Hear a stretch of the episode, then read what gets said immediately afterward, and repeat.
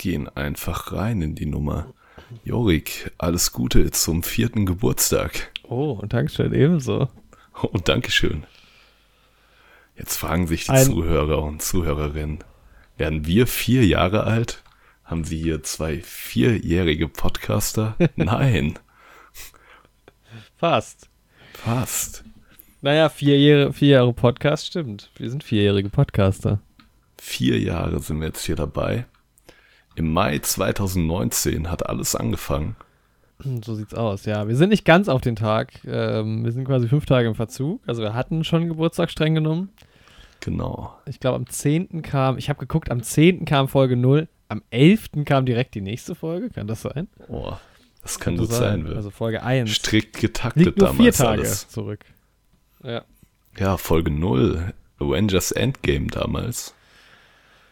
Das ist jetzt vier Jahre her. Ja, ein Geburtstagsständchen, glaube ich, ersparen wir allen. Inklusive uns an der Stelle mal.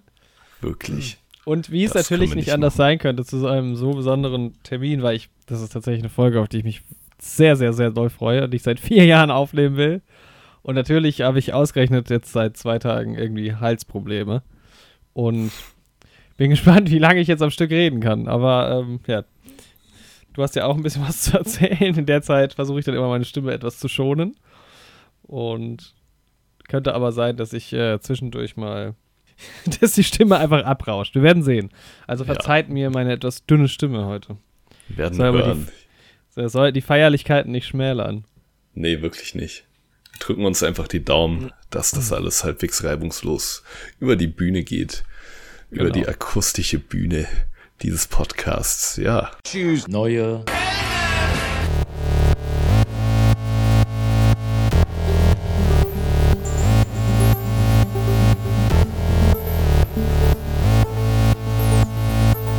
Neue Helden. Mit Jorik und Andi. Heute ist eine wirklich besondere Folge. Eine ganz tolle Folge. Eine Folge, die wirklich lange überfällig ist. Ähm, weil wir ja, gut, jetzt nicht mehr so richtig Filmpodcast sind, aber lange Filmpodcast waren und immer noch viel über Filme reden.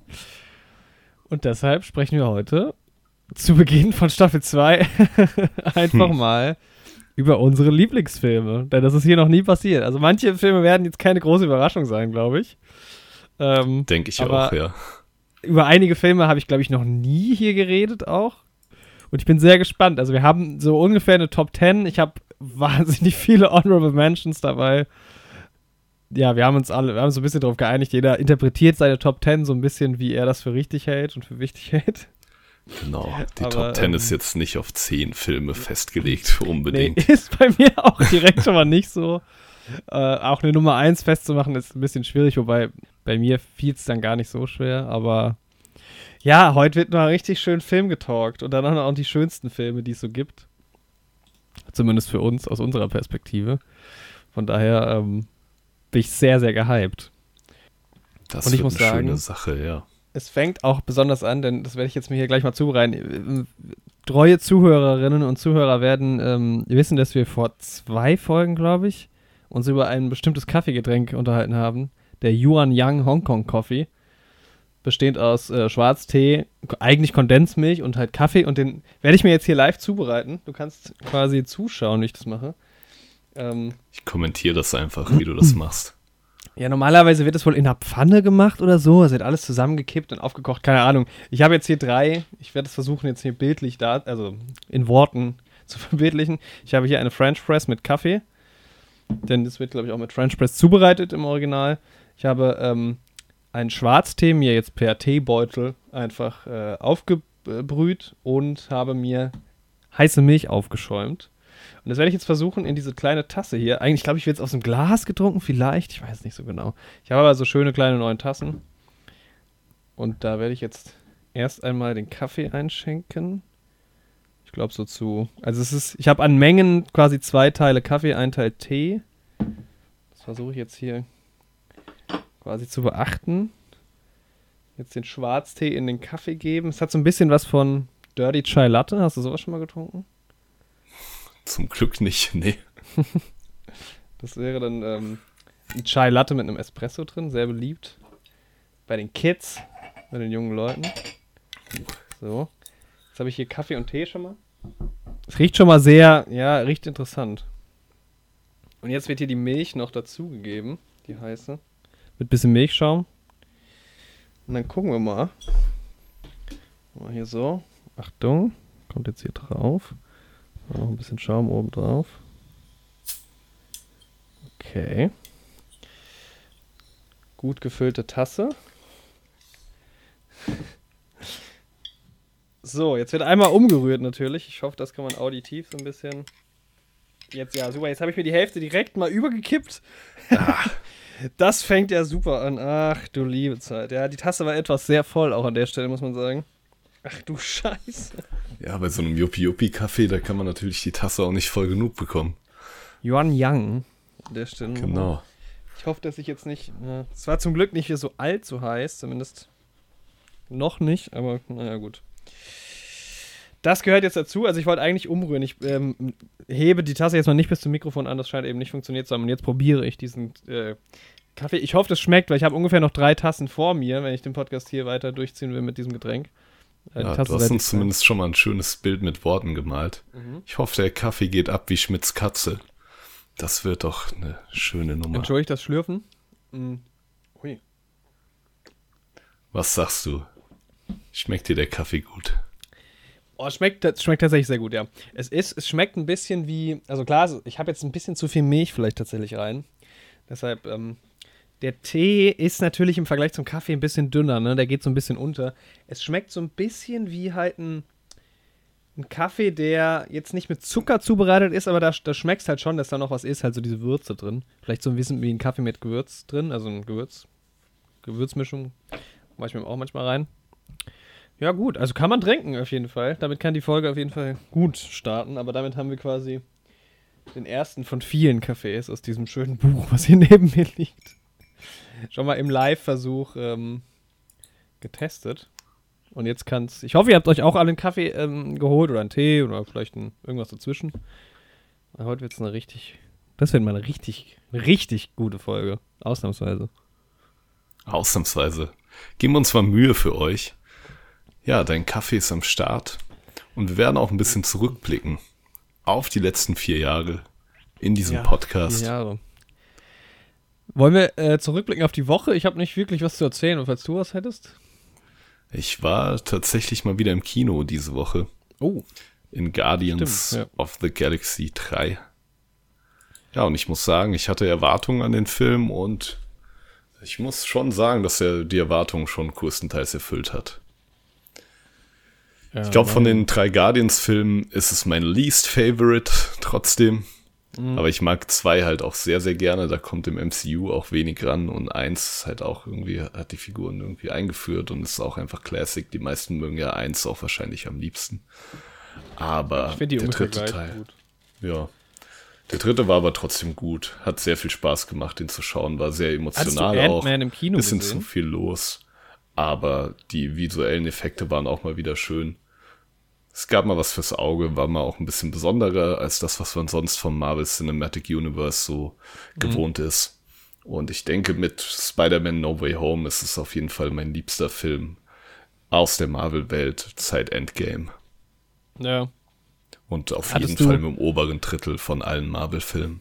Oh, ist doch okay. Hattest du ja. Ant-Man gesehen im Kino? Ja, Ant-Man naja. hatte ich gesehen. Den habe ich ja geskippt. Ja, also hast du auch nicht, meiner Meinung nach, auch nicht sehr viel verpasst. Ja, ja, mal sehen. Aber Guardians also ich, 3 Ich höre es immer mehr. Alle gehen davon aus, dass ähm, Marvel insgesamt auf einem stark absteigenden Ast ist. Ja, so ein bisschen, alles ein bisschen traurig, aber naja. Ist ja auch in Ordnung, wenn es einfach, es reicht ja auch, wenn es einfach okay ist. Also es sind Actionfilme. Ja, sie hatten ja halt auch, niemand mit traurig über drüber, 20 dass, Filmen einen guten Run. Ja, so. genau. Es ist ja auch niemand traurig, dass Fast and Furious irgendwie nicht das Beste ist, was man im, im Kino ja so sieht, zum Beispiel. Von daher. Mal gucken, ob Fast and Furious hier noch auf, der, auf den Top-Listen landet bei uns. Wer weiß. Aber ich kann tatsächlich, wo wir gerade dabei sind, ich habe ähm, Brand. Ne, sie sind nicht mehr ganz so heiß. Ich weiß auch nicht, wie heiß sie waren, aber ich habe relativ brandheiße Fast and Furious News tatsächlich. Ja. Ich habe sie mit dir schon so ein bisschen geteilt. Ähm, die Formel 1 war am Wochenende in Miami und hat ein Riesenspektakel veranstaltet. Und mit dabei, es waren eh super viele ähm, prominente Persönlichkeiten da, aber äh, unter anderem waren Leute dabei wie Vin Diesel oder Ludacris oder Michelle Rodriguez. Und ähm, Vin Diesel war dann auch vor diversen äh, Mikrofonen. Also der Typ ist halt auch so ein Strahlemann. Das ist einfach, der Typ ist eine 10 von 10, ne? muss man sagen. Und hat also ein bisschen typ. aus dem Nähkästchen geplaudert, hat jetzt nichts bestätigen wollen in Richtung Formel 1, aber ähm, er hat es auf jeden Fall auch nicht abgestritten. Also man kann sich ziemlich sicher sein, dass für den ähm, elften Teil dann, Fast and Furious, mit der Formel 1 irgendwie, ja, dass die Formel 1 in, dem, in diesem Film vorkommt und das finde ich natürlich als Formel 1-Fan und als Fast and Furious-Fan ganz schön cool. Also, vielleicht wird es auch so eine Mini-Sache nur, ne? Also, es gibt ja immer mal so. Ich habe jetzt den siebten gesehen, da ist ja Race Wars zum Beispiel auch nochmal dabei, so für zwei Minuten oder so. Vielleicht wird es so eine ganz kurze ja, Nummer. Aber trotzdem hat mich, äh, ja, lässt mich in Vorfreude schon vor dem zehnten schon auf den elften gehypt. Ist doch super. Sehr schön. Ja, auch das wird immer weitergehen. Ich war heute in Frankfurt im Lego Store und da gibt es auch von den Lego Speed Racers kleine Modelle mit dem Dodge Charger mhm. und was auch immer Paul Walker fährt. Prime, Einen äh, Nissan GTR, glaube ich. Ah, weiß schon nicht yes. mal mehr, wie die Figur heißt. Irgendwas mit B. Brian, Brian. Connor. Ja, genau. Ich bin sehr froh. Ich habe jetzt einen, ähm, einen, guten Freund von uns beiden jetzt auch gehuckt auf Fast and Furious und habe dem erstmal eine Liste geschrieben, wie er die zu gucken hat, mit welchen ähm, Kurzfilmen und welche Post-Credit-Scene er wann zu schauen hat, damit er nicht gespoilert wird. Und er hat sich dran gehalten für die ersten vier Filme jetzt auf jeden Fall schon mal. Stark. Ich weiß allerdings noch nicht genau, wie ihm die Filme gefallen. Also ich bin auf seine Meinung sehr gespannt. Ja, wir hatten es heute in der Berufsschule auch von Fast and Furious und in welcher Reihenfolge Tokyo Drift zu schauen ist. Ja. Und wie absurd das ist, dass die Hauptrolle aus Tokyo Drift im neunten Teil so theoretisch 21 oder sowas ist und der Schauspieler Mitte 40. Ja, ja. Und der taucht tatsächlich ja auch, also, also es, es gibt ja verschiedene Situationen, wo nicht, also wo verschiedene Charaktere altersmäßig irgendwo auftauchen, wo es nicht so ganz hinkommt. Aber ja, eigentlich natürlich nur komplett mit Better Luck Tomorrow noch, wo ich jetzt auch herausgefunden habe, also das hat Sung Kang selber mal gepostet, jetzt sind wir wirklich voll tief drin, tut mir leid. Ähm, Better Luck Tomorrow spielt nicht vor dem ersten Fast and Furious, sondern wohl während dem zweiten oder nach dem zweiten sowas. Also mhm. beim Rewatch, wer richtig tief drin ist, Better Luck Tomorrow wohl erst so nach dem zweiten gucken. Müsst ihr mal googeln. Also Sung Kang hat da mal was bei Facebook geteilt vor Urzeiten. Äh, ja, aber gut, Check wir sind zu viel zu tief drin bei Fast and Furious. Viel zu tief in der Materie. Die Folge kommt ja dann auch noch irgendwann. Lang ja. ist es ja auch nicht mehr hin, ja. Ja, ansonsten hat mich so ein bisschen die Serienwelt mitgenommen, muss ich sagen. Ich hatte ja, ähm, um auch da vielleicht einen Übergang zur Stadt der Woche zu finden. Ich weiß nicht, ob du eine Stadt der Woche parat hast oder irgendeine besondere Beziehung zu einer Stadt. Nee, einen besonderen Zug habe ich nicht. Besonderen Zug. Besonderen Zug Bez Bezug habe ich nicht. Ich war mit dem Zug in drei Städten im Prinzip diese Woche, aber die sind alle nicht wirklich besonders. Weil das die Städte sind, in denen ich immer bin. Das sind Marburg, Darmstadt und Frankfurt. Ja, gut. Ja, dann würde ich, ich, ich habe ja, ähm, ich glaube Ende letzter oder vorletzter Folge mich wahnsinnig über ähm, Ted Lasso aufgeregt oder dass ich die dritte Staffel so scheiße finde. Mhm. Und dann habe ich die Folge in Amsterdam gesehen und war ganz beseelt. Weil hast du die Folge schon geguckt? Bestimmt, oder? Äh, ja, die habe ich noch geschaut. Das ist aber, glaube ich, die letzte, die ich bisher geschaut habe. Ja, wie vielte ist das? Das, ah, die siebte, glaube ich. Ja, ja, ich glaube, dann ist das mein Stand. Ja. Und die Folge hat mir wahnsinnig gut gefallen. Einfach weil so kleine Stories erzählt werden von allen Personen. Also richtig schön. Ich bin jetzt wieder wir haben den Frieden ja. wieder geschlossen mit Ted Lasso, es kann weitergehen. Und Sehr deshalb würde ja, ich Amsterdam einfach. Mir hat die dritte Staffel ja gar nicht gefallen bisher. Ja, ist, also. De, also gar nicht nicht, aber dadurch, dass okay. die erste war halt großartig, die zweite hat mir auch gefallen, beim Rewatch halt dann nicht mehr so, weil diese ganze ähm, Storyline rund um ähm, The Wonderkind, wie heißt der nochmal? Mhm, äh, Nate. Nate, genau, mir irgendwie beim zweiten Mal gucken ziemlich auf den Sack gegangen ist. Und das hat sich ja dann ein bisschen noch fortgeführt in der dritten und aber mittlerweile finde ich es dann doch, also gerade die Teamdynamik wird immer besser, weil auch immer ja. mehr Rollen in den Fokus geraten, weil man muss schon sagen, Staffel 1 ist so schon recht realistisch, aber immer noch zu, also es sind zu wenige Leute beteiligt dafür, dass das ein ganzes Fußballteam Ja, ist. in Staffel 1 hast du halt wirklich vor allem Roy Kent und, ähm, Und den anderen. Jamie, genau. Ja, Jamie genau. Tart. Und, Und die anderen haben, nur so One-Liner eher, aber jetzt in Staffel 2 sind die schon ein bisschen mehr in den Vordergrund getreten und ja, in 3 hat schon jeder so seinen eigenen Charakter. Ja, voll. Was immer noch für mich ein riesen Plothole ist, die Umkleidekabine ist die gleiche, ob die am Trainingsplatz sind oder im Stadion. Das hätten sie auch einfach mal ändern können, weil das Stadion ist offensichtlich direkt da dran. Ja, stimmt. Gebaut. Stimmt. Aber irgendwie, das ist immer, sobald es in die Innenräume geht, ist es egal, wo die sind. Man kommt dann überall auch direkt immer hin. Das ist so ein bisschen. Das stimmt. Die kommen aber dann an anderen Stellen raus. Ja, Bei der genau. Umkleide kommen die immer hinten auf diesem Parkplatz raus, ja. Ja. Stimmt. Aber gut. Ähm, ja, deshalb würde ich sagen, Amsterdam ist die Stadt der Woche, auch wenn ich da noch nie war. Aber du warst schon dort und ich war schon dort, ja. ich fand die bei Ted Lasso so schön dargestellt. Da kann man Ja. sich nur in Amsterdam schon fern verlieben, quasi.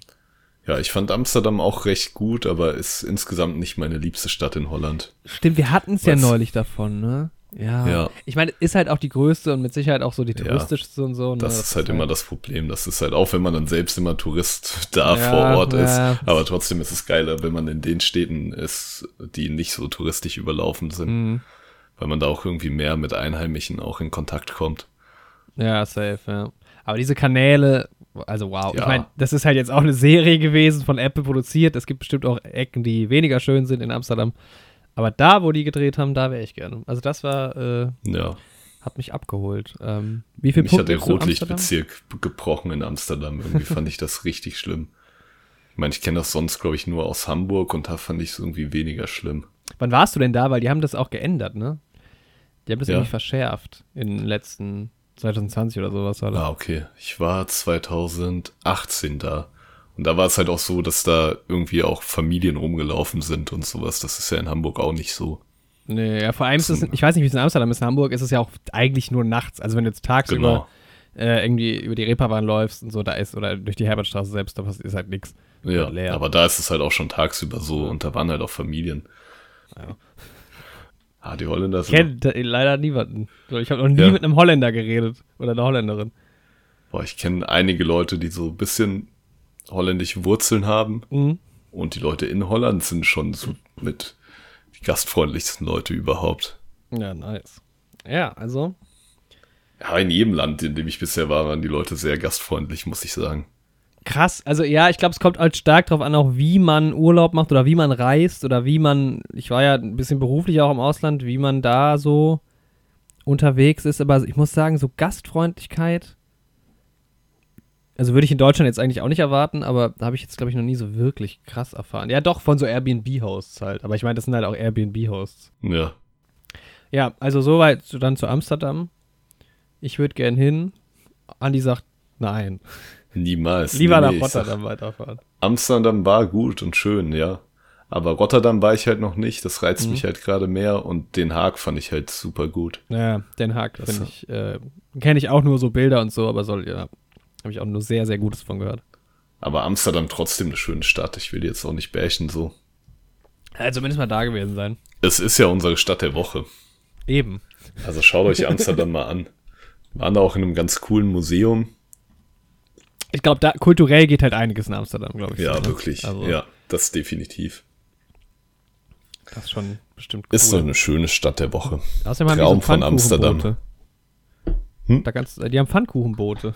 Ist halt auch sehr nice. Ja, Kanäle sind halt generell einfach immer eine feine Sache. Also mal jetzt mal verglichen mit, mit der Stadt der Woche von der letzten Woche. Also Leipzig hat Leipzig Pfannkuchenboote. Ich denke nicht, nee. Aha, 1-0 Ja. Amsterdam. Aber ich glaube ja, wenn ich Leipzig und Amsterdam direkt nebeneinander halte, dann gewinnt für mich Leipzig. Aber von Leipzig habe ich halt auch mehr gesehen als von Amsterdam. Und auch Leipzig anders hat- erlebt wahrscheinlich. Ja, das stimmt. Da hatte ich halt auch dann immer Leute, die sich da auskennen und einem direkt Sachen zeigen können Ja. und sowas. Das ist halt, da ist man dann auch nicht so als Tourist Ja, unterwegs. ich will halt auch einen Freund haben oder jemanden kennen, der die dann so ein Hausboot halt auch hat. Das, weißt das wäre halt stark, ja. das ist halt eigentlich das Ziel. Deshalb, ne? Also das wäre schon sehr entspannt. Definitiv. Tja. Alright. Ja, ansonsten Succession weitergeguckt. Es äh, geht aufs Ende zu und ich habe angefangen, aber da will ich jetzt nicht zu viele Worte äh, zu verlieren, mit House of the Dragon. Stark, und da wird auch finally. demnächst eine Folge zu erscheinen. Auch wenn wir ein bisschen ja. spät dran sind, vielleicht damit. Wann kam die raus eigentlich? Letztes so Jahr im schon, ne? September Alter, letzten ja, Jahres, August, September rum. Ja. Okay, dann sind wir wirklich schon ein bisschen spät dran, aber gut. Ja. Vielleicht wird demnächst ja auch mal die zweite Staffel angekündigt. Da soll es ja auf jeden Fall weitergehen. Also ja. auch mit einem Trailer. Es soll nicht auch eine Jon Snow-Serie starten?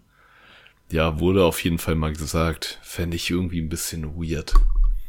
Also ja, ich, was ich gerne weird. hätte, das Einzige, was ich wirklich, worauf ich Bock hatte nach Staffel 8, eine Arya Stark-Serie. Ja, halt geil, wirklich. wie sie halt die Welt ja, erkundet. Also wenn die die Handlung fortsetzen nach Staffel 8, dann mit Arya. Alles andere macht überhaupt keinen Sinn.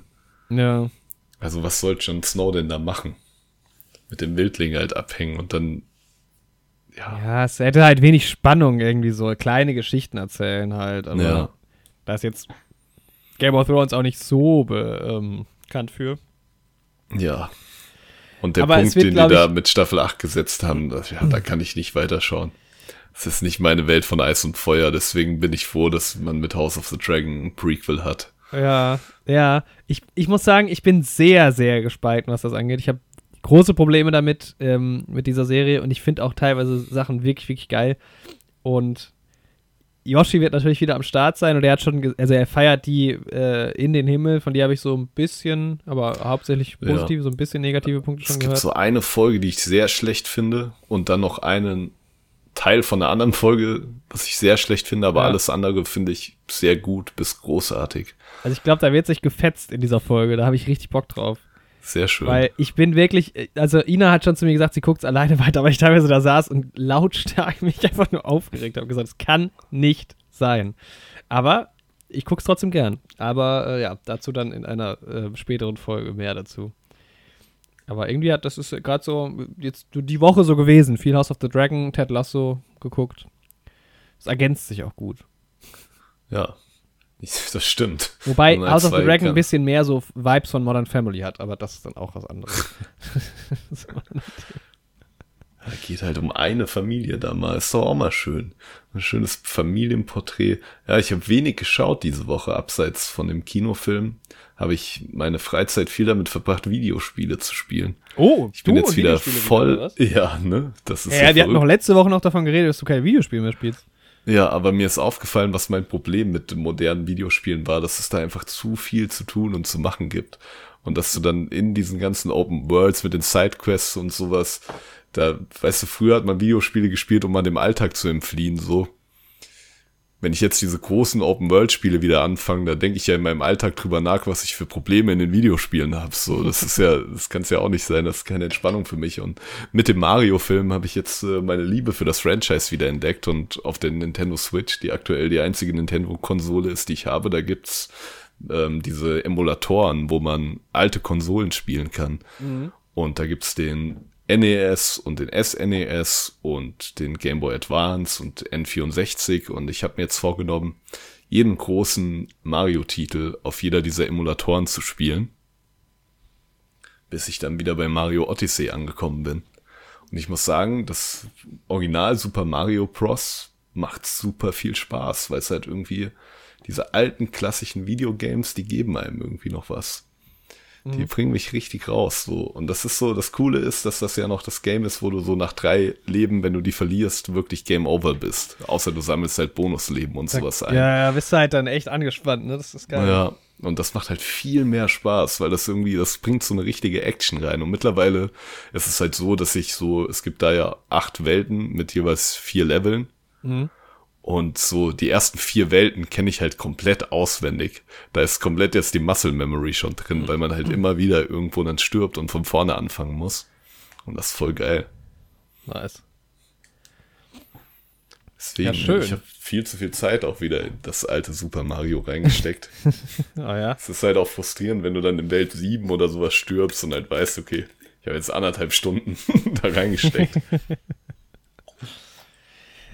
Ich habe mir nochmal nachgeschenkt, diesmal mit mehr äh, Teeanteil und weniger Milchanteil. Und das ist einfach, also wir sind jetzt ein bisschen zeitlich blöd, aber es ist einfach für Weihnachten also es schmeckt nach Weihnachten, wirklich.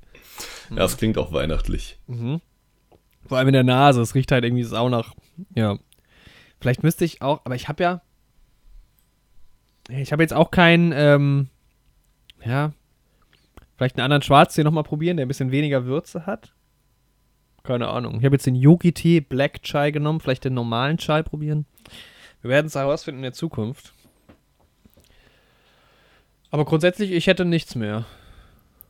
Nee, von mir gab es diese Woche sonst auch nichts Besonderes. Okay. Ich habe wieder viel meditiert. Natürlich. Im Klar, nehme ich an. Der Kreis. Der Kreis.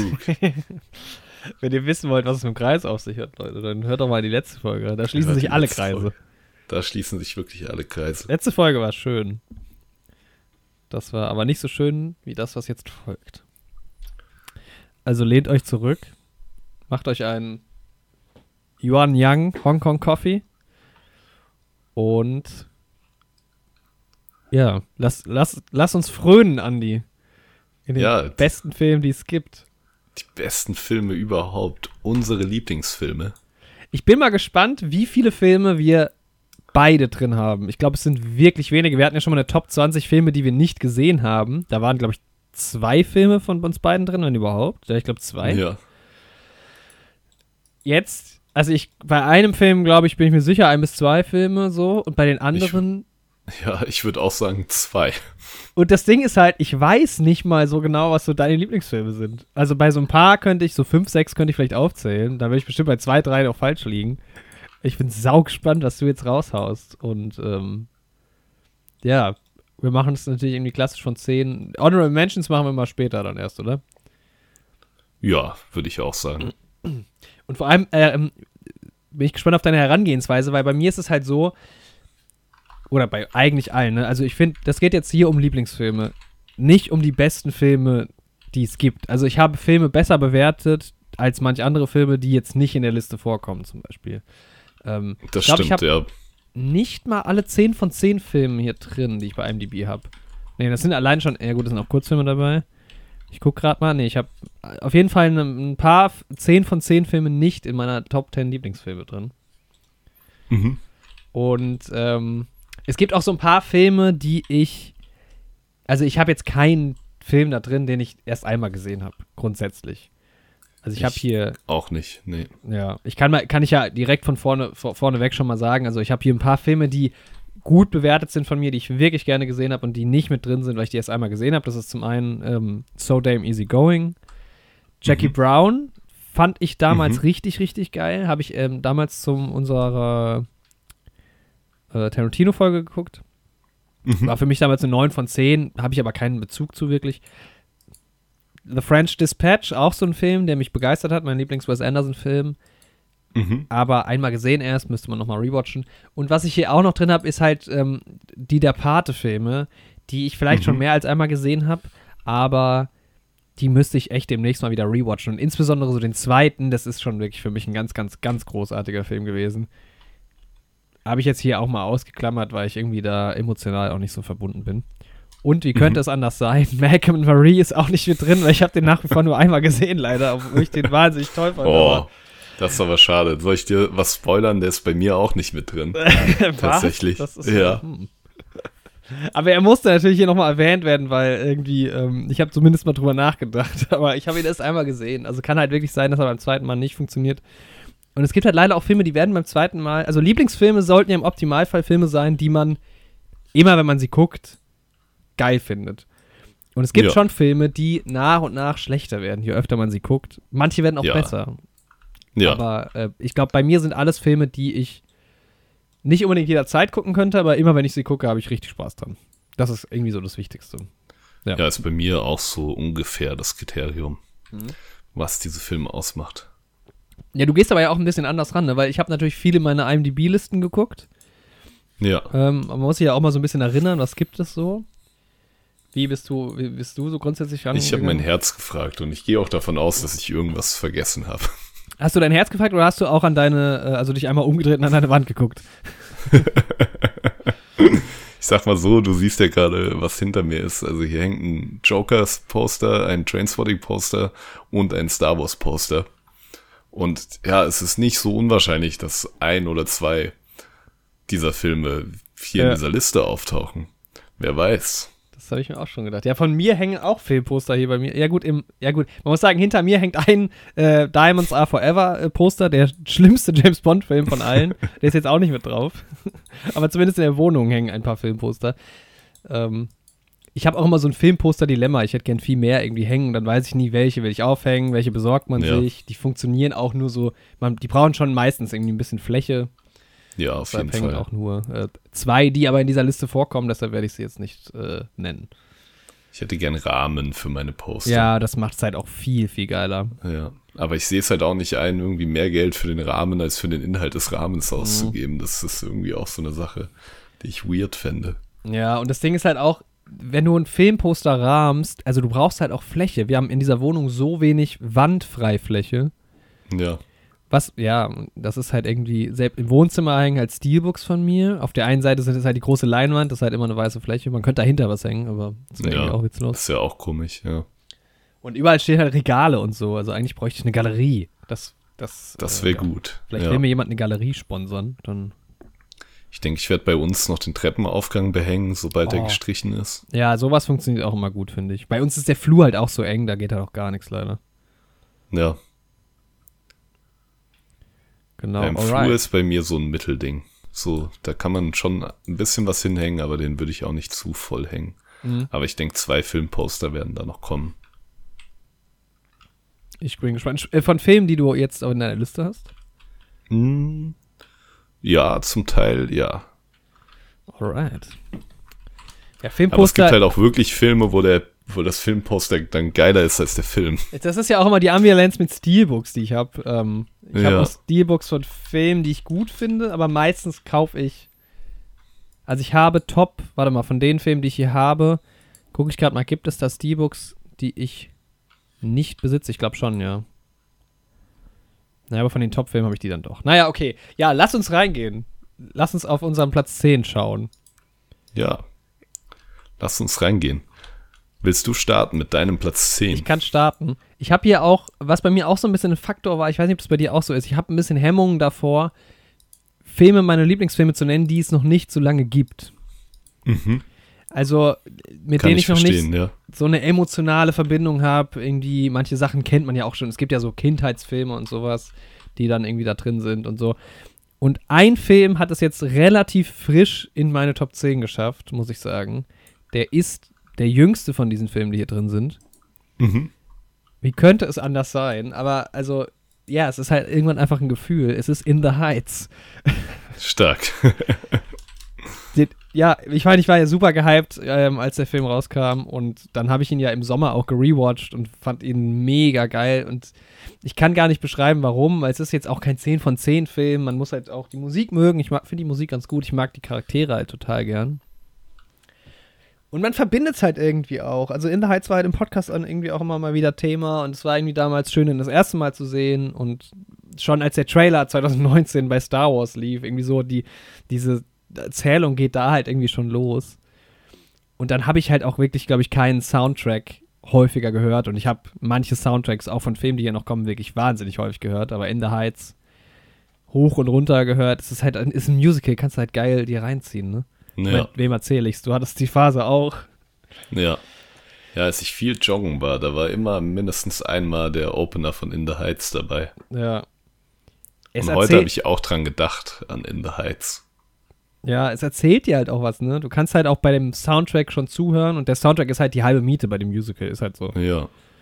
Und ja, ich habe Bock, nach Washington Heights zu fahren, mir das anzugucken, auch wenn es wahrscheinlich nichts mit dem zu tun hat, was in dem Film abgebildet wird. Es sieht einfach nur genauso aus wie jede andere Ecke in New York City wahrscheinlich. Aber irgendwie, da, es gibt da gar nicht so viel zu, zu sagen, weil ich kenne den Film noch nicht so lang. Ähm, wie gesagt, es gibt ja die Podcast-Folge dazu. Also ich, wir haben den zusammen zu zweit in Karlsruhe. Nee, in Mannheim. Ja, Karlsruhe. Nee, das war Mannheim, stimmt. Karlsruhe ja. war ja immer IMAX. Genau. Ja in Mannheim, Mannheim, geguckt. Und dann hatte ich das nochmal hier mit einem sehr guten Freund oder mit zwei sehr guten Freunden ähm, im Sommer hier nochmal geguckt. Und Es ist ein Sommerfilm, Leute. Der Sommer geht los. Zieht, zieht ihn euch rein, wenn ihr ein bisschen Bock ja, habt. Definitiv ein Sommerfilm. Ist ein guter, guter, auch ein gutes Einstiegsmusical. Ich mag nicht so viele Musicalfilme, aber das ist wirklich, das geht gut rein, muss man sagen. Das stimmt. Und es gibt halt auch zig Anspielungen auch immer bei uns. Also ich meine, Bail Organa ja. ist nie wieder der gleiche gewesen, muss man nee, halt auch sagen. Nicht. Es ist einfach Kevin Rosario. Ja, Mann. Danach, ja. He owns the cab company. Ja, ja. but he struggles, ja. Ja. mein, ähm, Das war meine 10.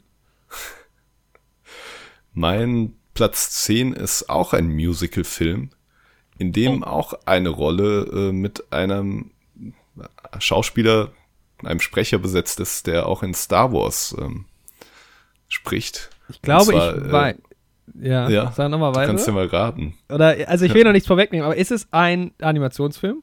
Ja. Ich hätte, ich hätte gedacht, dass du ihn höher rankst, tatsächlich. Aber ja, war mir klar, dass er auftaucht. Ja, es ist also die, die Rolle, die, der Sprecher ist James ähm, Earl Jones, der Darth Vader spricht, aber natürlich auch Mufasa in König der Löwen in dem ursprünglichen 2D ähm, Disney-Film von, ich glaube, von 1994. Gutes Filmjahr. Oh ja. Und ähm, ja, einer meiner Top-Filme meiner Kindheit auf jeden Fall, der mich äh, in der Kindheit sehr geprägt hat. Da auf jeden Fall mein Lieblingsfilm. Hab den ja irgendwann dann Ende Kindergartenzeit, Anfang Grundschulzeit das erste Mal gesehen. Wir hatten irgendwie einfach alle Disney-Filme auf VHS-Kassette irgendwie vom Bekannten geschenkt bekommen. Und obgleich mich Filme wie Dschungelbuch und sowas natürlich auch sehr begeistert haben, hatte der irgendwie direkt einen besonderen ähm, Stellenwert in meinem Herzen. Es ist halt auch diese Shakespeare-eske Erzählstruktur, die mich damals ähm, als Kind schon begeistert hat. Nee, es waren, glaube ich, als Kind vor allem die Songs und vor allem Timon und Pumba, die ich ähm, da am meisten gefeiert habe. Mhm. Aber es irgendwie hat der Film halt alles so für so einen Kinderfilm. Der hat irgendwie eine Handlung, die schon spannend und auch mitreißend und emotional ist, aber hat halt auch sehr viel Humor. Hat halt irgendwie auch die geilen Songs. Und ich, ja, ich war wie Podcast-Hörende wissen, in Leipzig ähm, vor zwei Wochen und da war ich in der Karaoke-Bar und da haben die erste Can You Feel the Love Tonight gespielt, ähm, Karaoke gesungen. Nee, erst haben sie die deutsche Version gesungen, kann es wirklich mhm. Liebe sein, die ja übersetzt wurde für den Film. Und dann die andere und da musste ich sagen, da hat die Nostalgie natürlich wieder reingekickt. Und ja, dann irgendwann als Kind auch mal das Musical in Hamburg gesehen und es ist einfach geil. Übrigens ein Musical, wo ich es okay finde, weil es dass es übersetzt wird, weil mhm. es halt irgendwie auch ein Kinderfilm ist. Ja, so. ja, ja. Wir sind ja ähm, im Sommer in Hamburg mit der Berufsschulklasse Ah, ja. Da gehen wir auch in das ABBA-Musical mhm. und auch da sind die Songs auf Deutsch übersetzt und da kann ich es wirklich gar nicht Boah, nachvollziehen. Ja, okay. Weil das ist kein Musical, wo es irgendwie den Leuten schwerfällt, der Handlung zu folgen. Es ist kein Musical, wo Kinder reingehen und es ist halt ein Musical, was um Pop-Songs rumgeschrieben ja, wurde. Gibt. Und genau, die Songs wurden nicht für das Musical und für die Handlung irgendwie geschrieben, sondern umgekehrt. Und das ist irgendwie, also da auch wenn ich natürlich da jetzt den Künstlern nicht zu nahe treten will, die werden da auch einen geilen Job machen und das wird sich auch gut anhören oh, und auch das gut ist aber eine sein, ganz aber also warum? Weil die Leute gehen ja wäre äh, gut die Songs sind die Songs auf Deutsch alle ja oder? scheint so wie ich sie in Erfahrung gebracht habe schon und das verstehe ich ja also die Leute gehen doch wegen den Songs da auch rein ja. oder also ui, ui, ui, ui. das wurde mir zumindest erzählt also ich das hoffe ist nicht mehr mein aber jetzt, das ist wirklich nicht mehr, das ist nicht mehr das neue Helden, aber wie das, wir es gekannt haben und geliebt haben. Wie wir es ja, 2021 geliebt haben für einen Song. genau. Ja. Wasser, Wasser, äh, Ludwig. So, genau. Und, ähm, ja, aber bei König der Löwen, wie gesagt, weil ich den Film halt zuerst auf Deutsch gesehen habe und auch mit den deutschen Songs aufgewachsen bin und obwohl ich natürlich die Originalsongs auch klasse finde, ähm, finde ich es bei König der Löwen okay und würde mir das auch in Hamburg nochmal auf Deutsch reinziehen, mhm. aber würde es mir natürlich auch gerne als Musical auch mal auf Englisch anschauen. Aber du live. hast die, die Filmversion in beiden Sprachen wahrscheinlich mittlerweile gesehen. Ja, ja, die Filmversion habe ich in beiden Sprachen gesehen. Okay, krass. Aber ja, eben als Kind auf Deutsch immer. Ja. Gut, König der Löwen wird ja dann wahrscheinlich mit der 2019er Version später nochmal höher bei dir in der Liste dann auftauchen. Da ganz oben. Das er sieht ja noch Nummer besser aus. Favorite-Film, ja. Richtig gut. Nee, ja, deswegen König der Löwen, mein Platz 10. Ja. Ja, das habe ich mir äh, gedacht. Also den hätte ich ähm, tippen können. Den habe ich tatsächlich auch noch nie gesehen. Ich kenne nur den neuen. Das ist auch eine Schande. Das Aber ist gut, es sind beide Filme in unserem Podcast vertreten. Ich kenne den neuen nicht. Ja, also doch, den hast du ja neuen. mittlerweile dann auch mal geguckt, oder? Zumindest. Ich, ja, ich hab's, hab mir den so Stück für Stück so ein Na. bisschen. Das Ding ist halt, ich kenne den alten nicht und ich weiß trotzdem, und ich finde ihn trotzdem besser. Also ich finde den neuen trotzdem schlechter, obwohl den alten, ich den alten nicht kenne. Naja. Das sagt schon vieles aus, glaube ich, über, über diese Filme. Ich habe ähm, sogar mal König der Löwen gespielt im Theater in der Grundschule. Ich auch tatsächlich. Ich, ich ja. habe da sogar jemanden kennengelernt, den du auch kennst, mit dem ich mittlerweile äh, kaum noch Kontakt oder keinen Kontakt mehr habe, aber. Ähm, ich glaube, ich weiß, wen du meinst. Ja. Wahrscheinlich. Ja, gut. Ja. Einen, die eine Person, die ich aus der Grundschule noch kenne. Ja, wir haben uns als Löwen kennengelernt. Irgendwie waren wir beide als Löwe. Irgend, oder als Hyäne. Ach, keine Ahnung.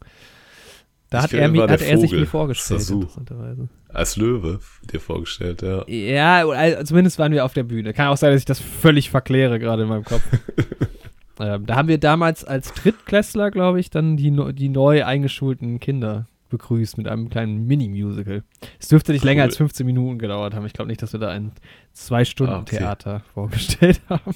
Nee, bei uns war es tatsächlich der ganze, also die ganze Geschichte aus dem Film. Ah ja, aber dann war das auch so abendfüllenmäßig, oder? Ja, ja, also ja. das war schon richtig das ganze Theaterstück, ja. Ja, ja stark. Vor allem, aber die Besonderheit war, dass das so ein Schwarzlichttheater war, wo oh. wir so ähm, mit so fluoreszierender Farbe angemalte Masken hatten und sowas. Das ja. war schon echt ganz cool. Siehst ich wollte gerade sagen, es ist ja eigentlich praktisch, weil du die Haare ja gar nicht irgendwie ändern müssen musstest. Das stimmt. Die rote Mähne ja gab es ja schon. Ja, die gab es ja schon, ja. Heute hätte ich den Mufasa spielen können oder ja. den Simba, aber damals war ich Sasu der Vogel. das passt aber gut. Ich würde sagen, von der ja. Persönlichkeit. Ja, ich, ich weiß nicht mehr genau, wer das ist, aber. das ist dieser Beratervogel. Den Affen fand ich, Rafiki ist ja auch immer eine klasse Rolle. Ja, stimmt. Der Yoda Mit unter seinem, den. Der Yoda und, ja, wirklich. Unter den König der Löwen. Mit seinem coolen Kampfstock da, das ist auch irgendwie, ja. Ja. Mein Favorite Character.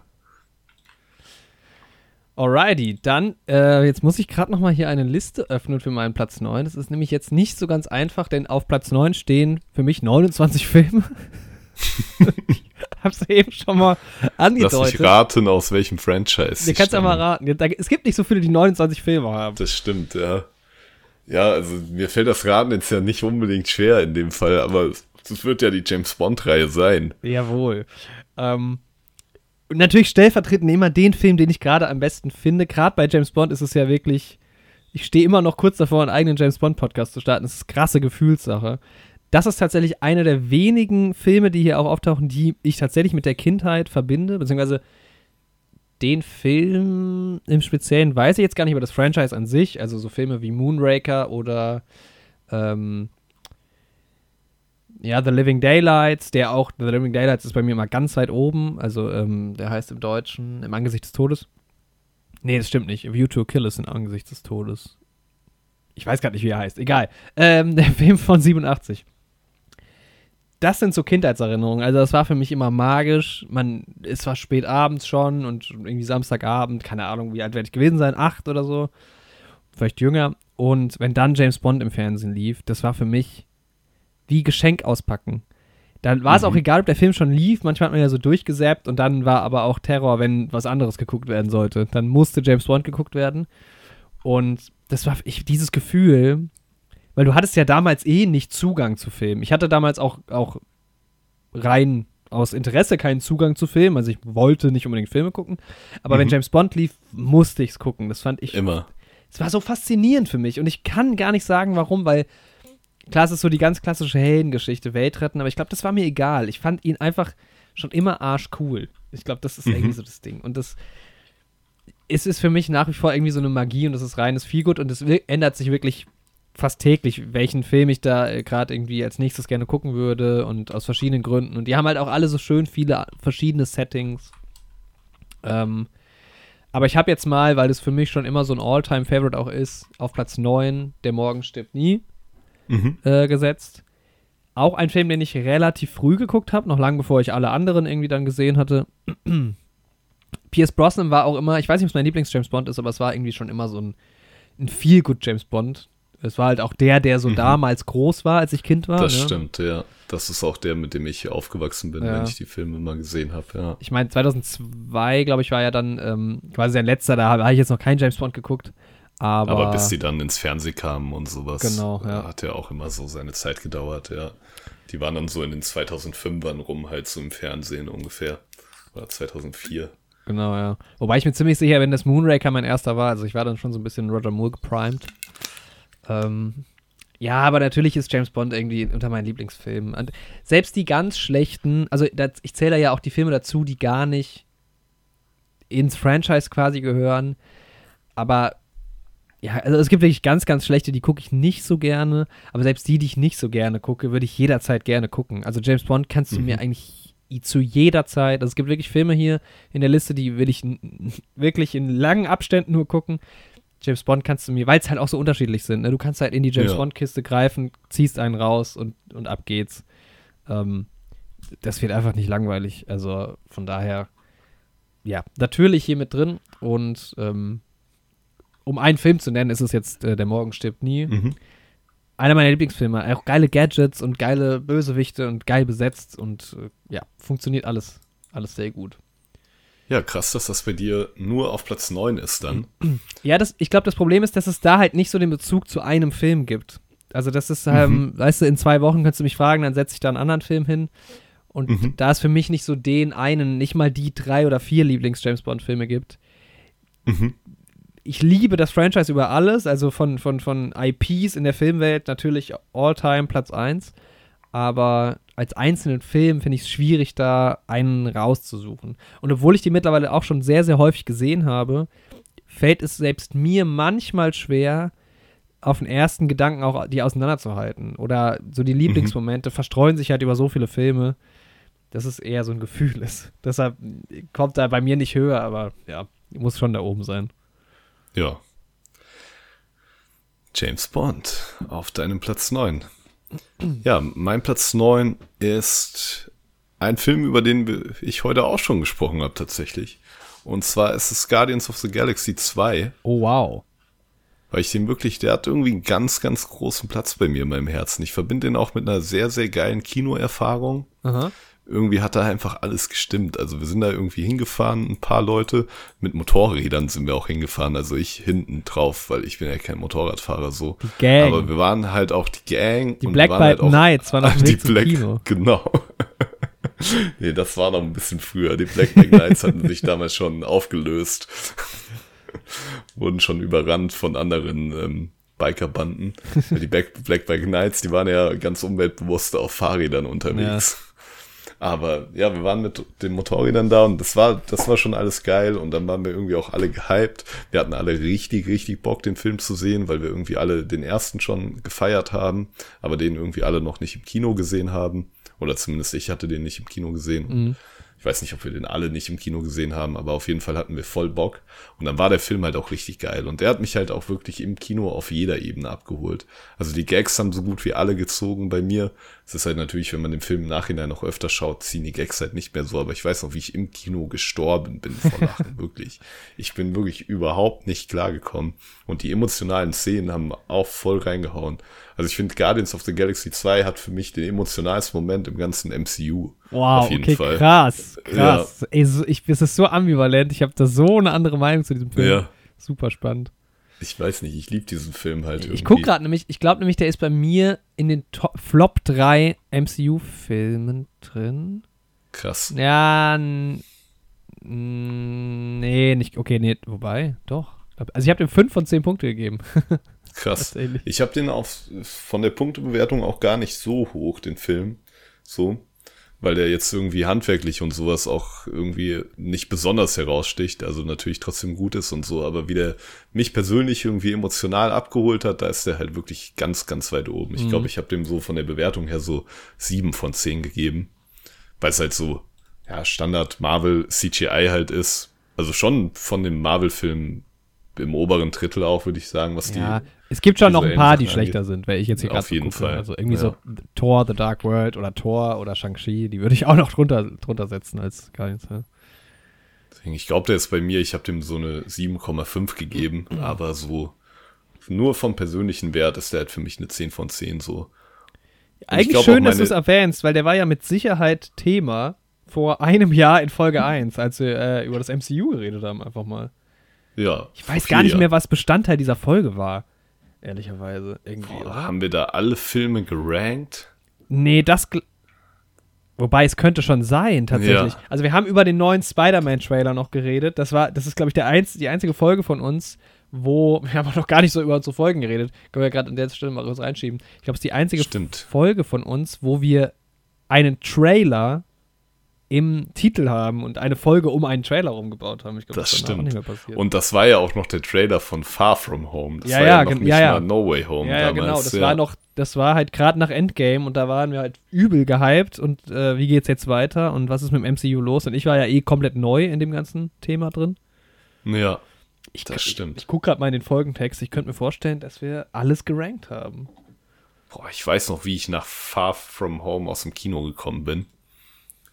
Aber dazu vielleicht später mehr. Oh, Wer weiß. Ähm, ja, Jorik, dein Platz 8.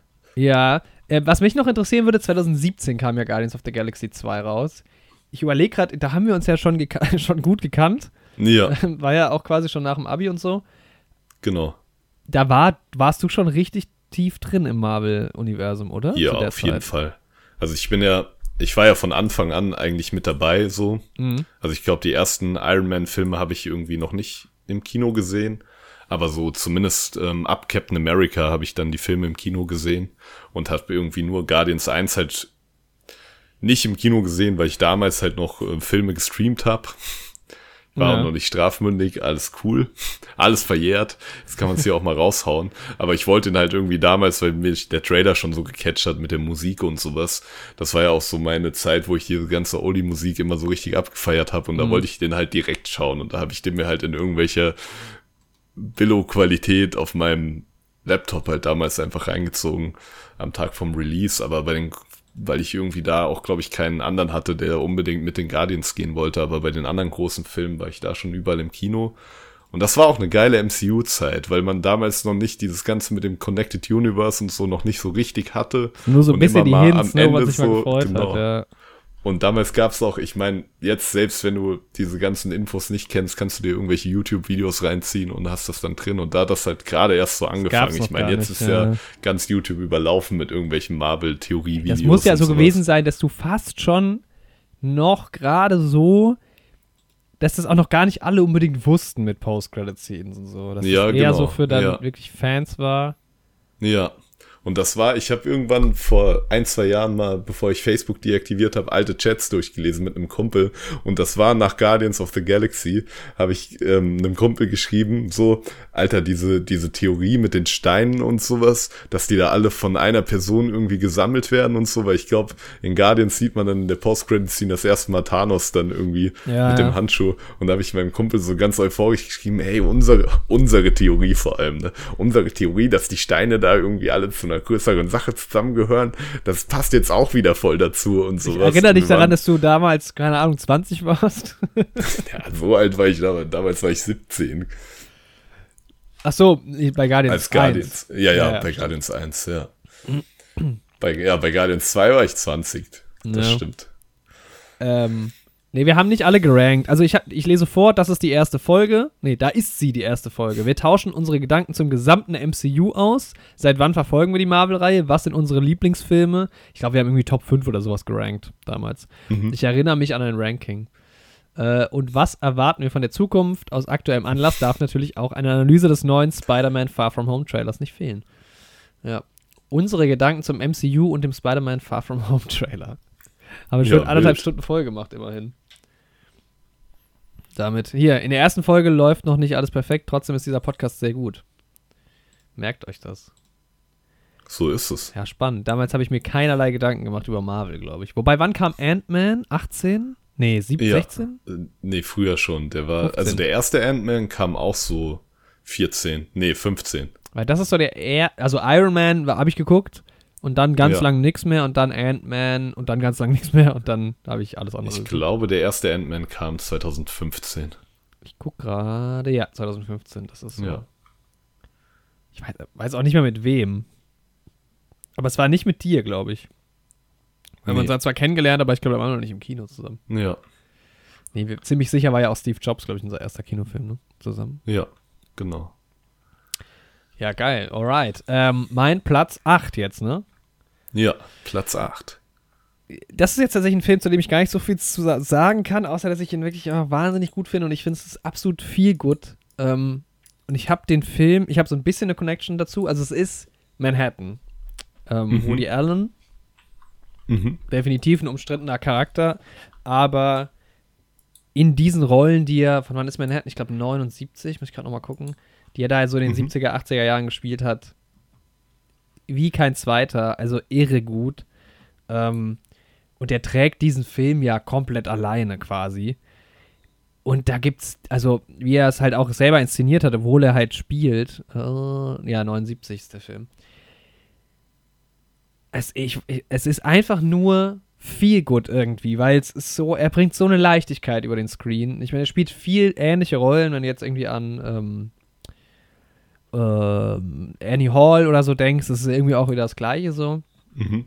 Manhattan ist deshalb ein bisschen witzig, weil das einer der Lieblingsfilme meines Vaters ist und der mir vor Ewigkeiten mal zu einer Klassenfahrt die Manhattan DVD mitgegeben hat, die mittlerweile bei mir im Regal steht.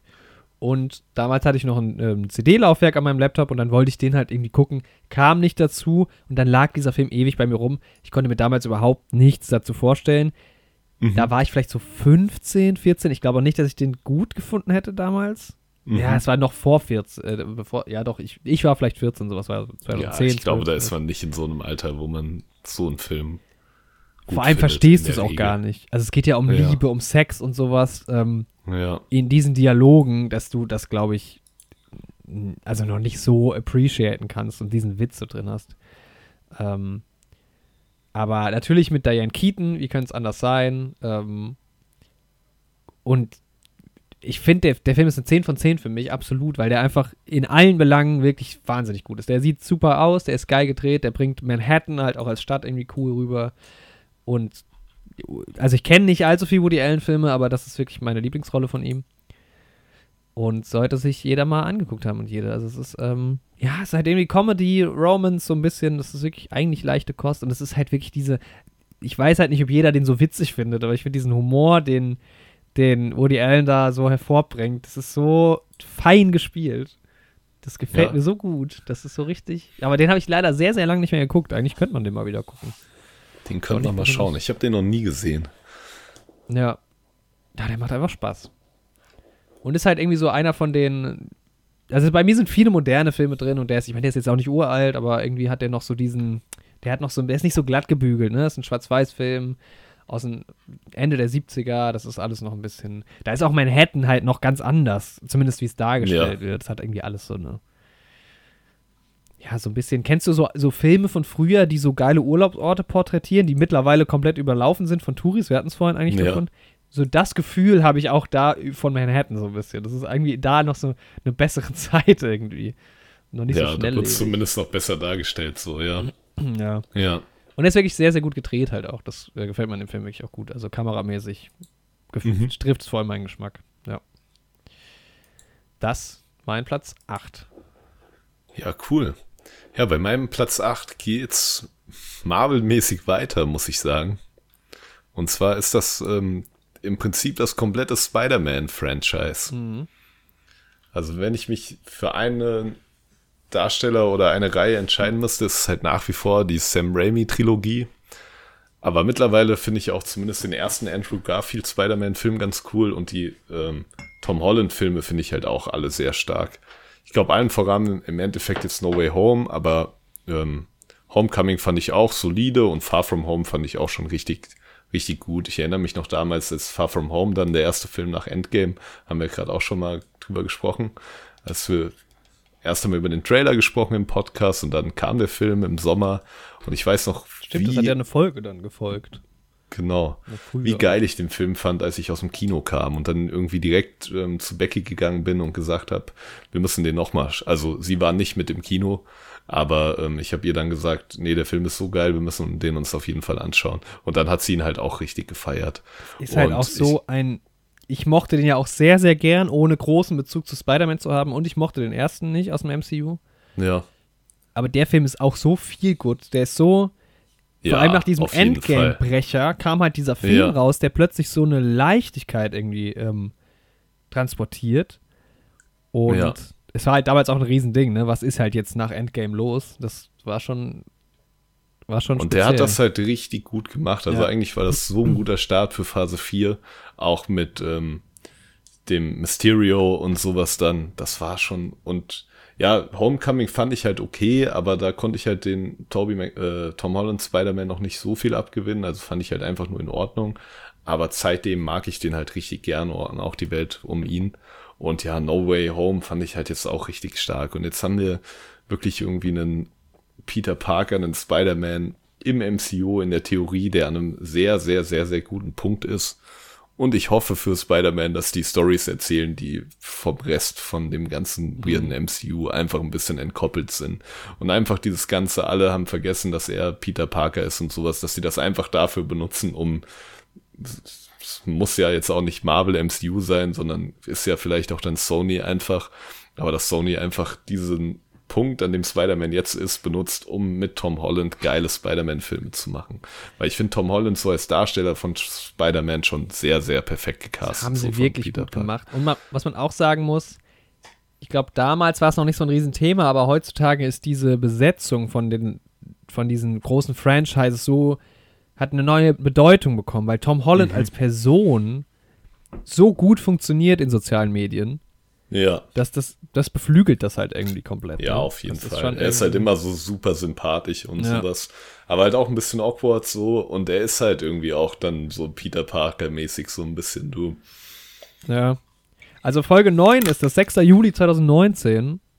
Äh, zweieinhalb Stunden haben wir da rausgehauen. Spider-Man Far From Home, der beste Marvel-Film, so heißt die Folge. Und ja, auch der bei mir ganz, ganz weit oben gerankt. Ich habe ja dann so ja.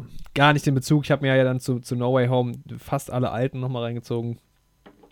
Ist halt auch so ein Kindheitsding. Ich weiß, dass das bei mir, also das ist Spider-Man, mal von diesem MCU-Ding abgesehen, war für mich echt so fünfte, sechste Klasse. Da gab es so ein paar Freunde, die Spider-Man geliebt haben. Mhm. Da wusste ich auch nicht unbedingt, gibt es Filme oder was? Ja, vielleicht. Ich weiß, dass ich dann mal ein Mickey Mouse Heft hatte. Da wurde dann Spider-Man 3 mit Venom irgendwie besprochen. Das fand ich dann irgendwie spannend. Ein schwarzer Spider-Man, aber rein vom Look. Und dann gab es irgendwie so Spiele und halt irgendwie ganz viele Freunde, die so Merchandise ohne Ende hatten halt von mhm. Spider-Man. Ne? Das ist. Aber irgendwie mein war das Spider-Man ist ja so schon immer riesig so. Das ist ja der Held, der sich so ja. ein bisschen durchzieht, auch der Marvel ja auch dann über Wasser gehalten Wobei hat. so riesig ist er, glaube ich, 1,83 oder sowas nur, deshalb. so riesig ist er gar nicht in der Körpergröße. Nee, aber ich glaube, also die Sam Raimi-Reihe war ja schon die Reihe, die irgendwie äh, Anfang der 2000er dann Superheldenfilme nochmal richtig losgetreten hat. So. Mhm. Vorher hattest du halt die paar Superman-Filme, gut, die Batman-Filme aus den 80ern, aber die meisten waren dann im Nachgang auch nicht mehr so groß, vor allem nachdem dann die Batman-Fortsetzungen kamen, die nicht mehr so geil waren. Aber Spider-Man 1 und 2 waren ja ein Riesenerfolg und die sind ja nach wie vor immer noch von allen gehypt und ich fand halt als Kind Spider-Man 3 auch cool. Also klar, aus der Trilogie von Sam Raimi ist es der schwächste. Und es haben, wurden einfach viel zu viele Bösewichte reingehauen und sowas. Und, aber ich finde es trotzdem noch eine stimmige Trilogie am Ende des Tages. Schade, dass nicht der abschließende Spider-Man 4 kam. Mhm. Aber jetzt ja. durch No Way Home und sowas kommt das alles doch irgendwie noch zu einer sinnvollen Konklusion am Ende des Tages. Und das finde ich halt auch wirklich geil, dass irgendwie das, was so Andrew Garfield Spider-Man und Tobey Maguire Spider-Man irgendwie so erlebt haben in ihren Filmen, dass sie das irgendwie an Tom Holland Spider-Man weitergeben konnten in No Way Home. Und das macht irgendwie, auch wenn irgendwie Spider-Man 3 mit Tobey Maguire und Spider-Man 2 mit Andrew Garfield irgendwie ein bisschen so ein Flop waren, macht das trotzdem irgendwie eine runde Sache aus der ganzen Spider-Man-Nummer. Und es ist wahrscheinlich mein Lieblings-Superheld. Es ist halt auch so dieses, wenn man die jetzt heute guckt, klar, ich habe diese, diese, ähm, diesen Bezug nicht von früher, aber dann kann, ist es bestimmt noch geiler. Du hast halt diesen geilen Early 2000er bis 2010er Jahre Charme. Die Filme sind schon so rein von der Produktion her mäßig gut gealtert teilweise. Aber es ja. hat ja dann auch wieder was Geiles, super viel Meme-Potenzial und halt auch da die Schauspieler, deshalb ja. funktioniert das ja auch heutzutage dann. Deshalb hat das ja auch so gut funktioniert, als dann der neue in die Kinos kam und so. Die bringen halt irgendwie auch ordentlich was Also, was mit. ist denn für Willem Dafoe für ein perfekter Cast für den Green Goblin? Das zum Beispiel. Also ich habe ja. das im Podcast auch schon oft genug gesagt, aber ich kann das immer nur betonen. So, das ist, ich glaube, das ist so die Figur, wo ich mich am schwersten damit tun kann, dass die von jemand anderem gespielt wird. Deswegen mochte ich das halt in Spider-Man mhm. 2 mit Andrew Garfield auch gar nicht.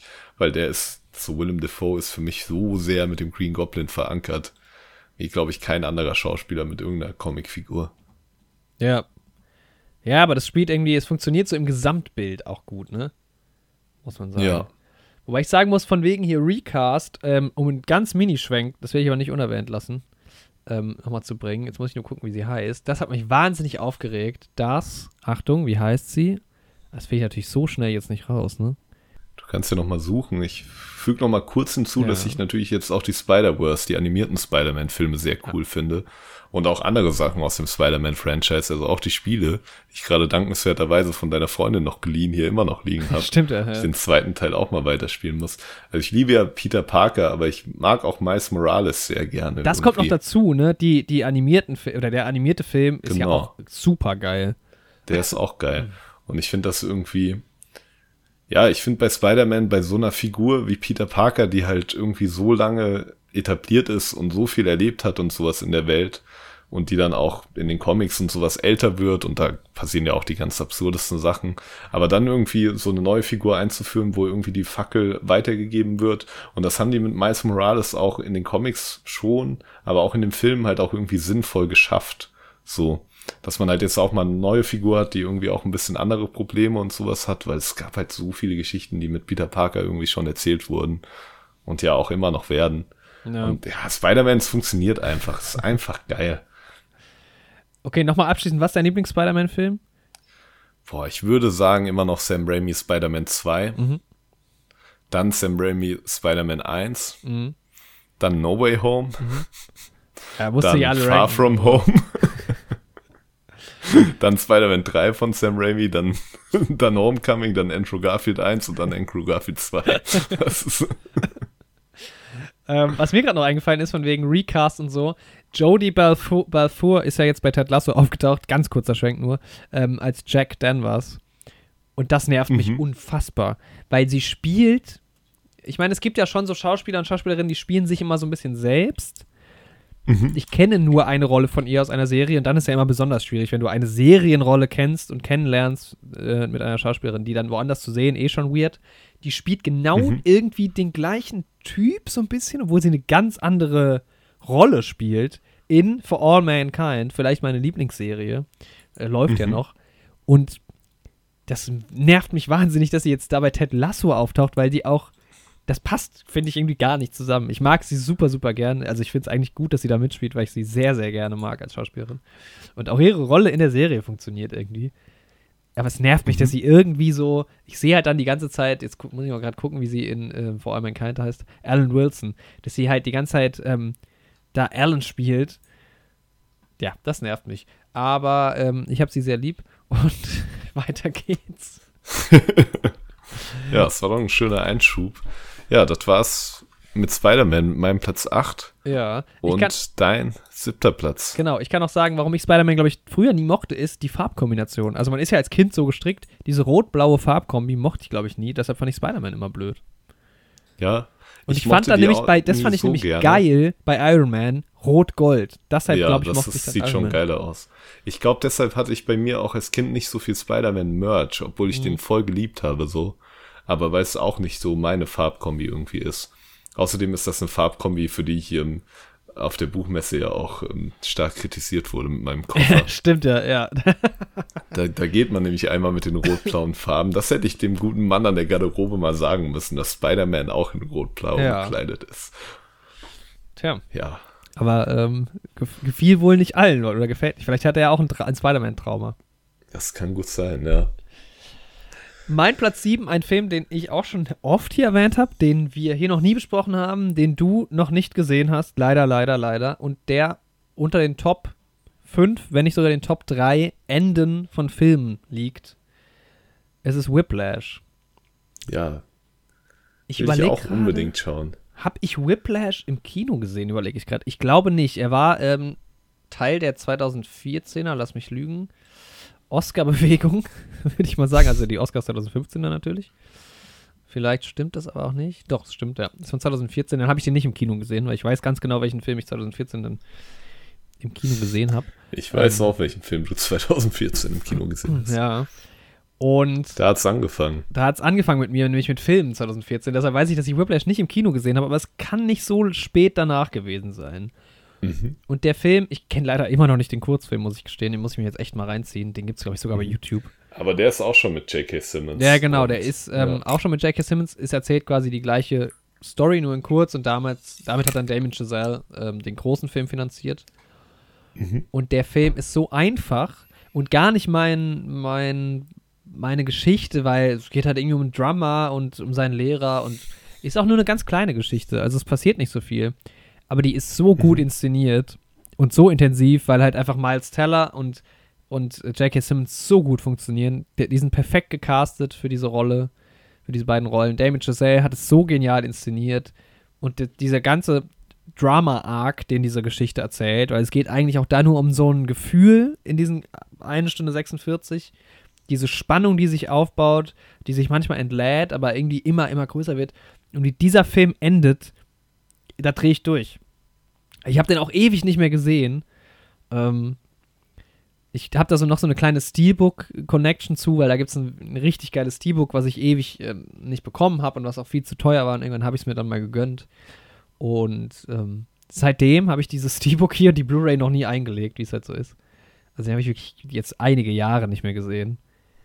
Aber der ist auch intensiv. Also das ist schon, also wenn man den geguckt hat, dann bist du danach auch so ein bisschen außer Atem. Aber das ist einfach eine, das ist so eine Grundsatzempfehlung auch. Das gibt, glaube ich, keinen, also das ist, den kann sich jeder oder jede mal anschauen, diesen Film. Das ist einfach, ähm, also ein 10 von 10 Film, was soll man da sagen? Der hat auch unglaublich gute Kritiken bekommen.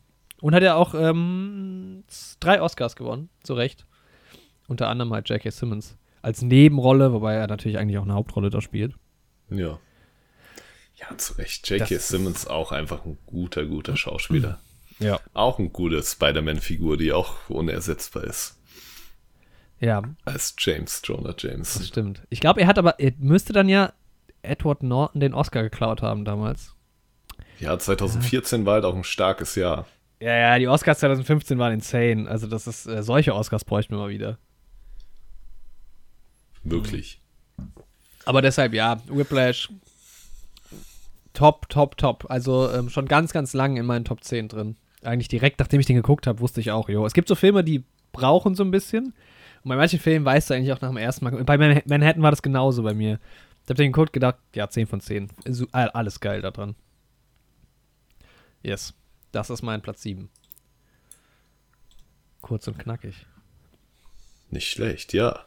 Mein Platz 7 ist auch schon wieder kein einziger einzelner Film, sondern eine Trilogie und es ist die Herr der Ringe Trilogie. Oh, ja. Und vor allem halt in ihrer Gesamtheit, die catcht mich halt jedes Mal. Also ich schaue die einmal jährlich, meistens um Weihnachten rum, also mindestens, manchmal schaue ich die auch mehr als einmal jährlich. Aber wenn dann das Finale dann kommt irgendwie im dritten Film, dann da heule ich halt jedes Mal weil es halt auch, du wirst auf diese Reise halt mitgenommen, du hast diese Figuren und dann ist das halt im dritten Teil abgeschlossen. Das ist halt alles super geil. Natürlich in der Extended, Extended Fassung mit allem, was du sehen kannst. Also gerade in der nicht Extended Fassung, was mich da am meisten nervt, ist, dass Saruman viel zu kurz kommt. So. Mhm. Spoiler-Alarm für Herr der Ringe, aber du siehst in der geschnittenen Fassung nicht mal, wie Saruman stirbt. Mhm. das ist da nicht mit drin. Und der ist einfach, wird nicht mehr thematisiert in dieser Fassung quasi. Und das finde ich so weird. Also dann schneidet doch irgendwelche anderen Stellen raus, wenn ihr das kürzen müsst. Aber nicht wie der größte Handlanger von Sauron, ähm, wie dem das Handwerk gelegt wird. Warum, wer hat entschieden, das rauszuschneiden? Aber naja, ich will den naja, Film ja eigentlich ich, ich, hab, ich hätte einen Tipp. Vielleicht war es Peter Jackson, aber vielleicht auch nicht. Wahrscheinlich, ja, ja. Aber warum? Naja, der Typ hat die Feebles gemacht. Aber ich glaube, J.K. Rowling, die das ja geschrieben hat, die hätte das. Ähm, äh, J.K. Rowling hätte es abgesegnet. Hätte. Die hat gesagt, ist okay, wollte ich eigentlich auch aus den Büchern auslassen, als ich die damals geschrieben habe. ähm, ja, nee, die Bücher bin ich ja jetzt auch dran mit dem Lesen, auch ein Langzeitprojekt.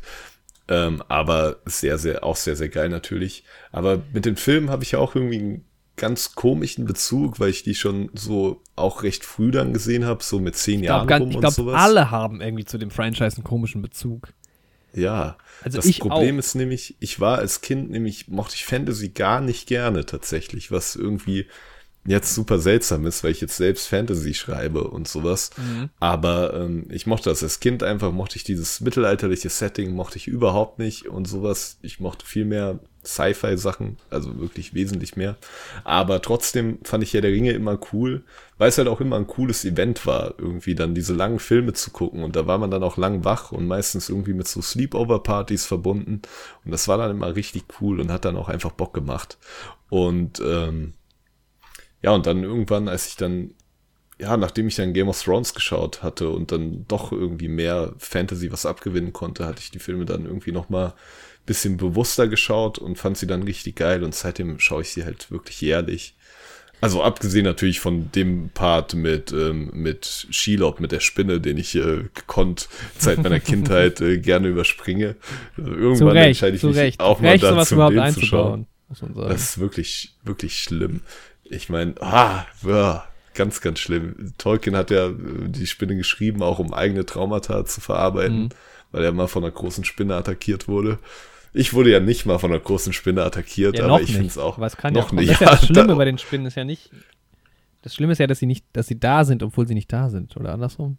Ja, sie lauern halt nur. Ja, sie genau, warten das halt nur ist auf es den halt, ja. perfekten Moment. Und die haben nichts Gutes ja, im Sinn. Das, lasst euch das gesagt sein. Also wirklich. Übrigens, ich kann, Ich- ähm, fand ich ganz gut, ich habe hier auch mal, ich habe auch äh, Fantasy geschrieben. Mhm, siehst stark. Ja. Also ich schreib's, genau, mit großem F und dann A-N-T-A-S-Y. Das mal zu der. Also, den Rest klein, F groß, F groß, meistens groß, ja. In dem Fall war jetzt Ja. alles groß, aber naja. Ähm, gute Fantasy. Ja, Herr der Ringe ist halt einfach, ja, hat die Bücher Das geil Ding ist halt, umgesetzt. ja, Herr der Ringe ist halt, obwohl es im Prinzip, lassen wir mal die Serie außer Acht, die ja jetzt auch relativ neu ist. Ob, Ja. Und es gibt diese anderen, es gibt ja noch mehr Herr der Ringe-Footage, so. Ja. Es gibt im Prinzip drei Filme. Und ich würde trotzdem sagen, dass Herr der Ringe in den Top 5, in den Big Five Franchises drin ist. Weil Das so stimmt. viele Leute lieben Herr der Ringe irgendwie. Ja. Und das wäre halt auch, wenn es Hobbit nicht gäbe. Ähm. Stimmt, Hobbit Serie, noch, ja. Aber dann sagen wir genau, mal wäre das aber trotzdem so. Ja. so. Und das ist halt wirklich verrückt. Und die Filme, die sind halt über, also jetzt um die 20 Jahre alt und dadurch, dass so viel mit praktischen Effekten und sowas Ja. gemacht wurde, sehen die halt noch echt so gut aus. Und Herr der Ringe hat auch so einen ganz bestimmten Look irgendwie. Den ha haben auch wenige andere Filme. Weil der irgendwie so Fantasy ist, aber trotzdem sieht er halt so real aus irgendwie. Ich habe so einen ganz komischen Bezug zu Herr der Ringe. Weil ich, also erstens, überfällig, dass wir eine Herr der Ringe-Folge machen.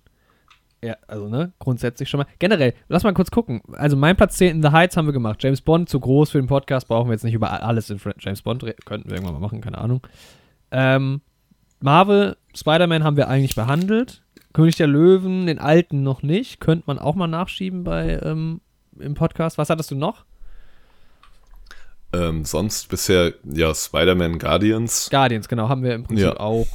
Ja, Genau, noch keine einzelne. Folge, aber war oft Thema. Manhattan hatten wir noch nicht. Whiplash hatten wir auch noch nicht, der ist vielleicht noch überfällig. Aber Herr der Ringe, Ja. wirklich überfällig. Und vor allem, ich habe die damals geguckt, der Vollständigkeit halber, mit dem Mindset, ich finde Fantasy blöd, ich finde Herr der Ringe blöd, ich gucke sie mir jetzt mal an. In Mhm. meinem Gedächtnis gibt es quasi nichts mehr von den Filmen. Ich weiß, dass ich damals den Hobbit besser fand. Ähm, deshalb muss ich die dringend auch mal rewatchen. Blasphemischer Frevel, der hier gesprochen wurde. Ich weiß aber noch, es gibt ein wirklich gutes Making-of zu der Hobbit. Da hat Peter Jackson Ja. sich richtig angestrengt, der hat immer diese Tagebücher dazu gemacht. Und das war auch sowas, was mich irgendwie mit inspiriert hat, dass ich zumindest irgendwas mit Film machen will. Ähm, also das hat Er damals. hätte der einen Hobbit-Film gemacht, wäre es, glaube ich, geil geworden. ja, Ich so glaube, da war wirklich das Hauptproblem, zu versuchen, das auf drei Filme zu strecken. Weil ich fand auch Martin Freeman als Bilbo Beutling ist, oder der Cast generell und die Maske und so ist Mhm. auch alles geil. warum So. hassen das alle? Boah, ich glaube wirklich, weil es halt so gestreckt ist. Also der Mhm. Hobbit ist halt wirklich nur so ein so eine Kindergeschichte, quasi so ein bisschen Abenteuer und sowas, ja, ja vor, vor Herr der Ringe losgeht. Und wenn ich mir die Bücher im Regal angucke, dann ist halt ähm, der Hobbit ungefähr ein Drittel so dick wie der erste Herr der Ringe Teil. Ja, Oder okay. lass es knapp halb so dick sein. Aber ähm, und dann macht man da trotzdem eine Trilogie draus, quasi. Mhm. Ja, verstehe. Ja, aber also, wenn wir Herr der Ringe-Folge machen, dann machen wir XXL und dann machen wir die Hobbit-Filme auch. Dann ja, dann wird Yoshi zugezogen, ob er will oder nicht. Ja, das ist in Ordnung. Also, wir können die auf jeden Fall mit reinnehmen. Ich würde halt gerne noch die Bücher irgendwie fertig gelesen haben bis dahin dass ich noch ein bisschen mehr sagen kann. Das ist auch so ein Ding. Bei uns im Wohnzimmer stand früher immer der Herr der Ringe Band. Das waren so knallgrüne Bücher irgendwie. Ja, genau, die standen bei uns auch. Ja. Das eine habe ich auch noch, die anderen sind irgendwie weg. Aber ich, wenn ich meine Eltern frage, meinen die, die wiss, erinnern sich auch nicht mehr daran, das gelesen zu haben. Es stand aber trotzdem rum bei uns. So, weil meine Eltern sind eigentlich, die sind gar nicht in so Fantasy oder irgendwas drin. Ja, mein Vater hat die halt, glaube ich, ich, ich verwechsel das auch immer. Ich weiß, dass er mir auch früh, ich habe auch ähm, Dune zum Beispiel mit ihm ja als Kind geguckt und das hat er ja auch immer, da predigt er immer, dass das unlesbar ist, das kann er nicht lesen und so habe ich gesagt, ja, er soll sich mal mit dir unterhalten. Ähm, und ich glaube, Herr der ja, Ringe ey, war so ein Ding, was er auch verschlungen. Ab Teil 3, Teil 4 gebe ich ihm da auch durchaus recht. Aber der erste Band ist eines meiner Lieblingsbücher auch. Ja. Und Herr der Ringe war irgendwie auch mal so ein Ding. Da hat er, glaube ich, auch viel erzählt. Also ich hatte Herr der Ringe irgendwie immer schon auch als Kind, war mir bewusst, das ist ganz groß. Und ähm, ja. vor allem als ich als Kind, als kleiner Bub, war es natürlich eh, wenn mein Vater irgendeine Buchtrilogie irgendwie krass fand, dann war das natürlich umso beeindruckender. Deshalb war irgendwie Herr der Ringe schon für mich auch immer Thema, aber zu den Filmen kann ich quasi nie irgendwas sagen. Außer, dass ich sie damals nicht mochte, was aber nicht heißt, dass ich das, also das war, 2014 vielleicht, 2000, wenn's, ja, nee, was war später? 2018, nee, sech, ziemlich genauso, 16 oder sowas habe ich die damals gesehen. Und halt auch nicht mit dem Mindset, ich gucke jetzt mal. Das ist, glaube ich, so ein bisschen wie ich damals Blade Runner geguckt habe und dem zwei von zehn Punkte gegeben habe, weil ich den damals so scheiße fand. Wahrscheinlich völlig zu Unrecht, aber ähm, ja, ich hätte Bock mal. Also, ich, Herr der Ringe wird, glaube ich, nicht mein Lieblingsfranchise, aber ich hätte schon mal Bock, mir das reinzuziehen, weil es halt auch so wichtig ist, einfach, ne? So in der Filmgeschichte. Ja. Ich meine, wenn du überlegst, ähm, die Rückkehr des Königs hat irgendwie zwölf Oscar-Nominierungen gehabt und zehn gewonnen oder was. Das ist schon Kann verrückt, man nicht verkennen, ja. dass das groß ist, ob man es jetzt äh, gerne mag oder nicht. Ja.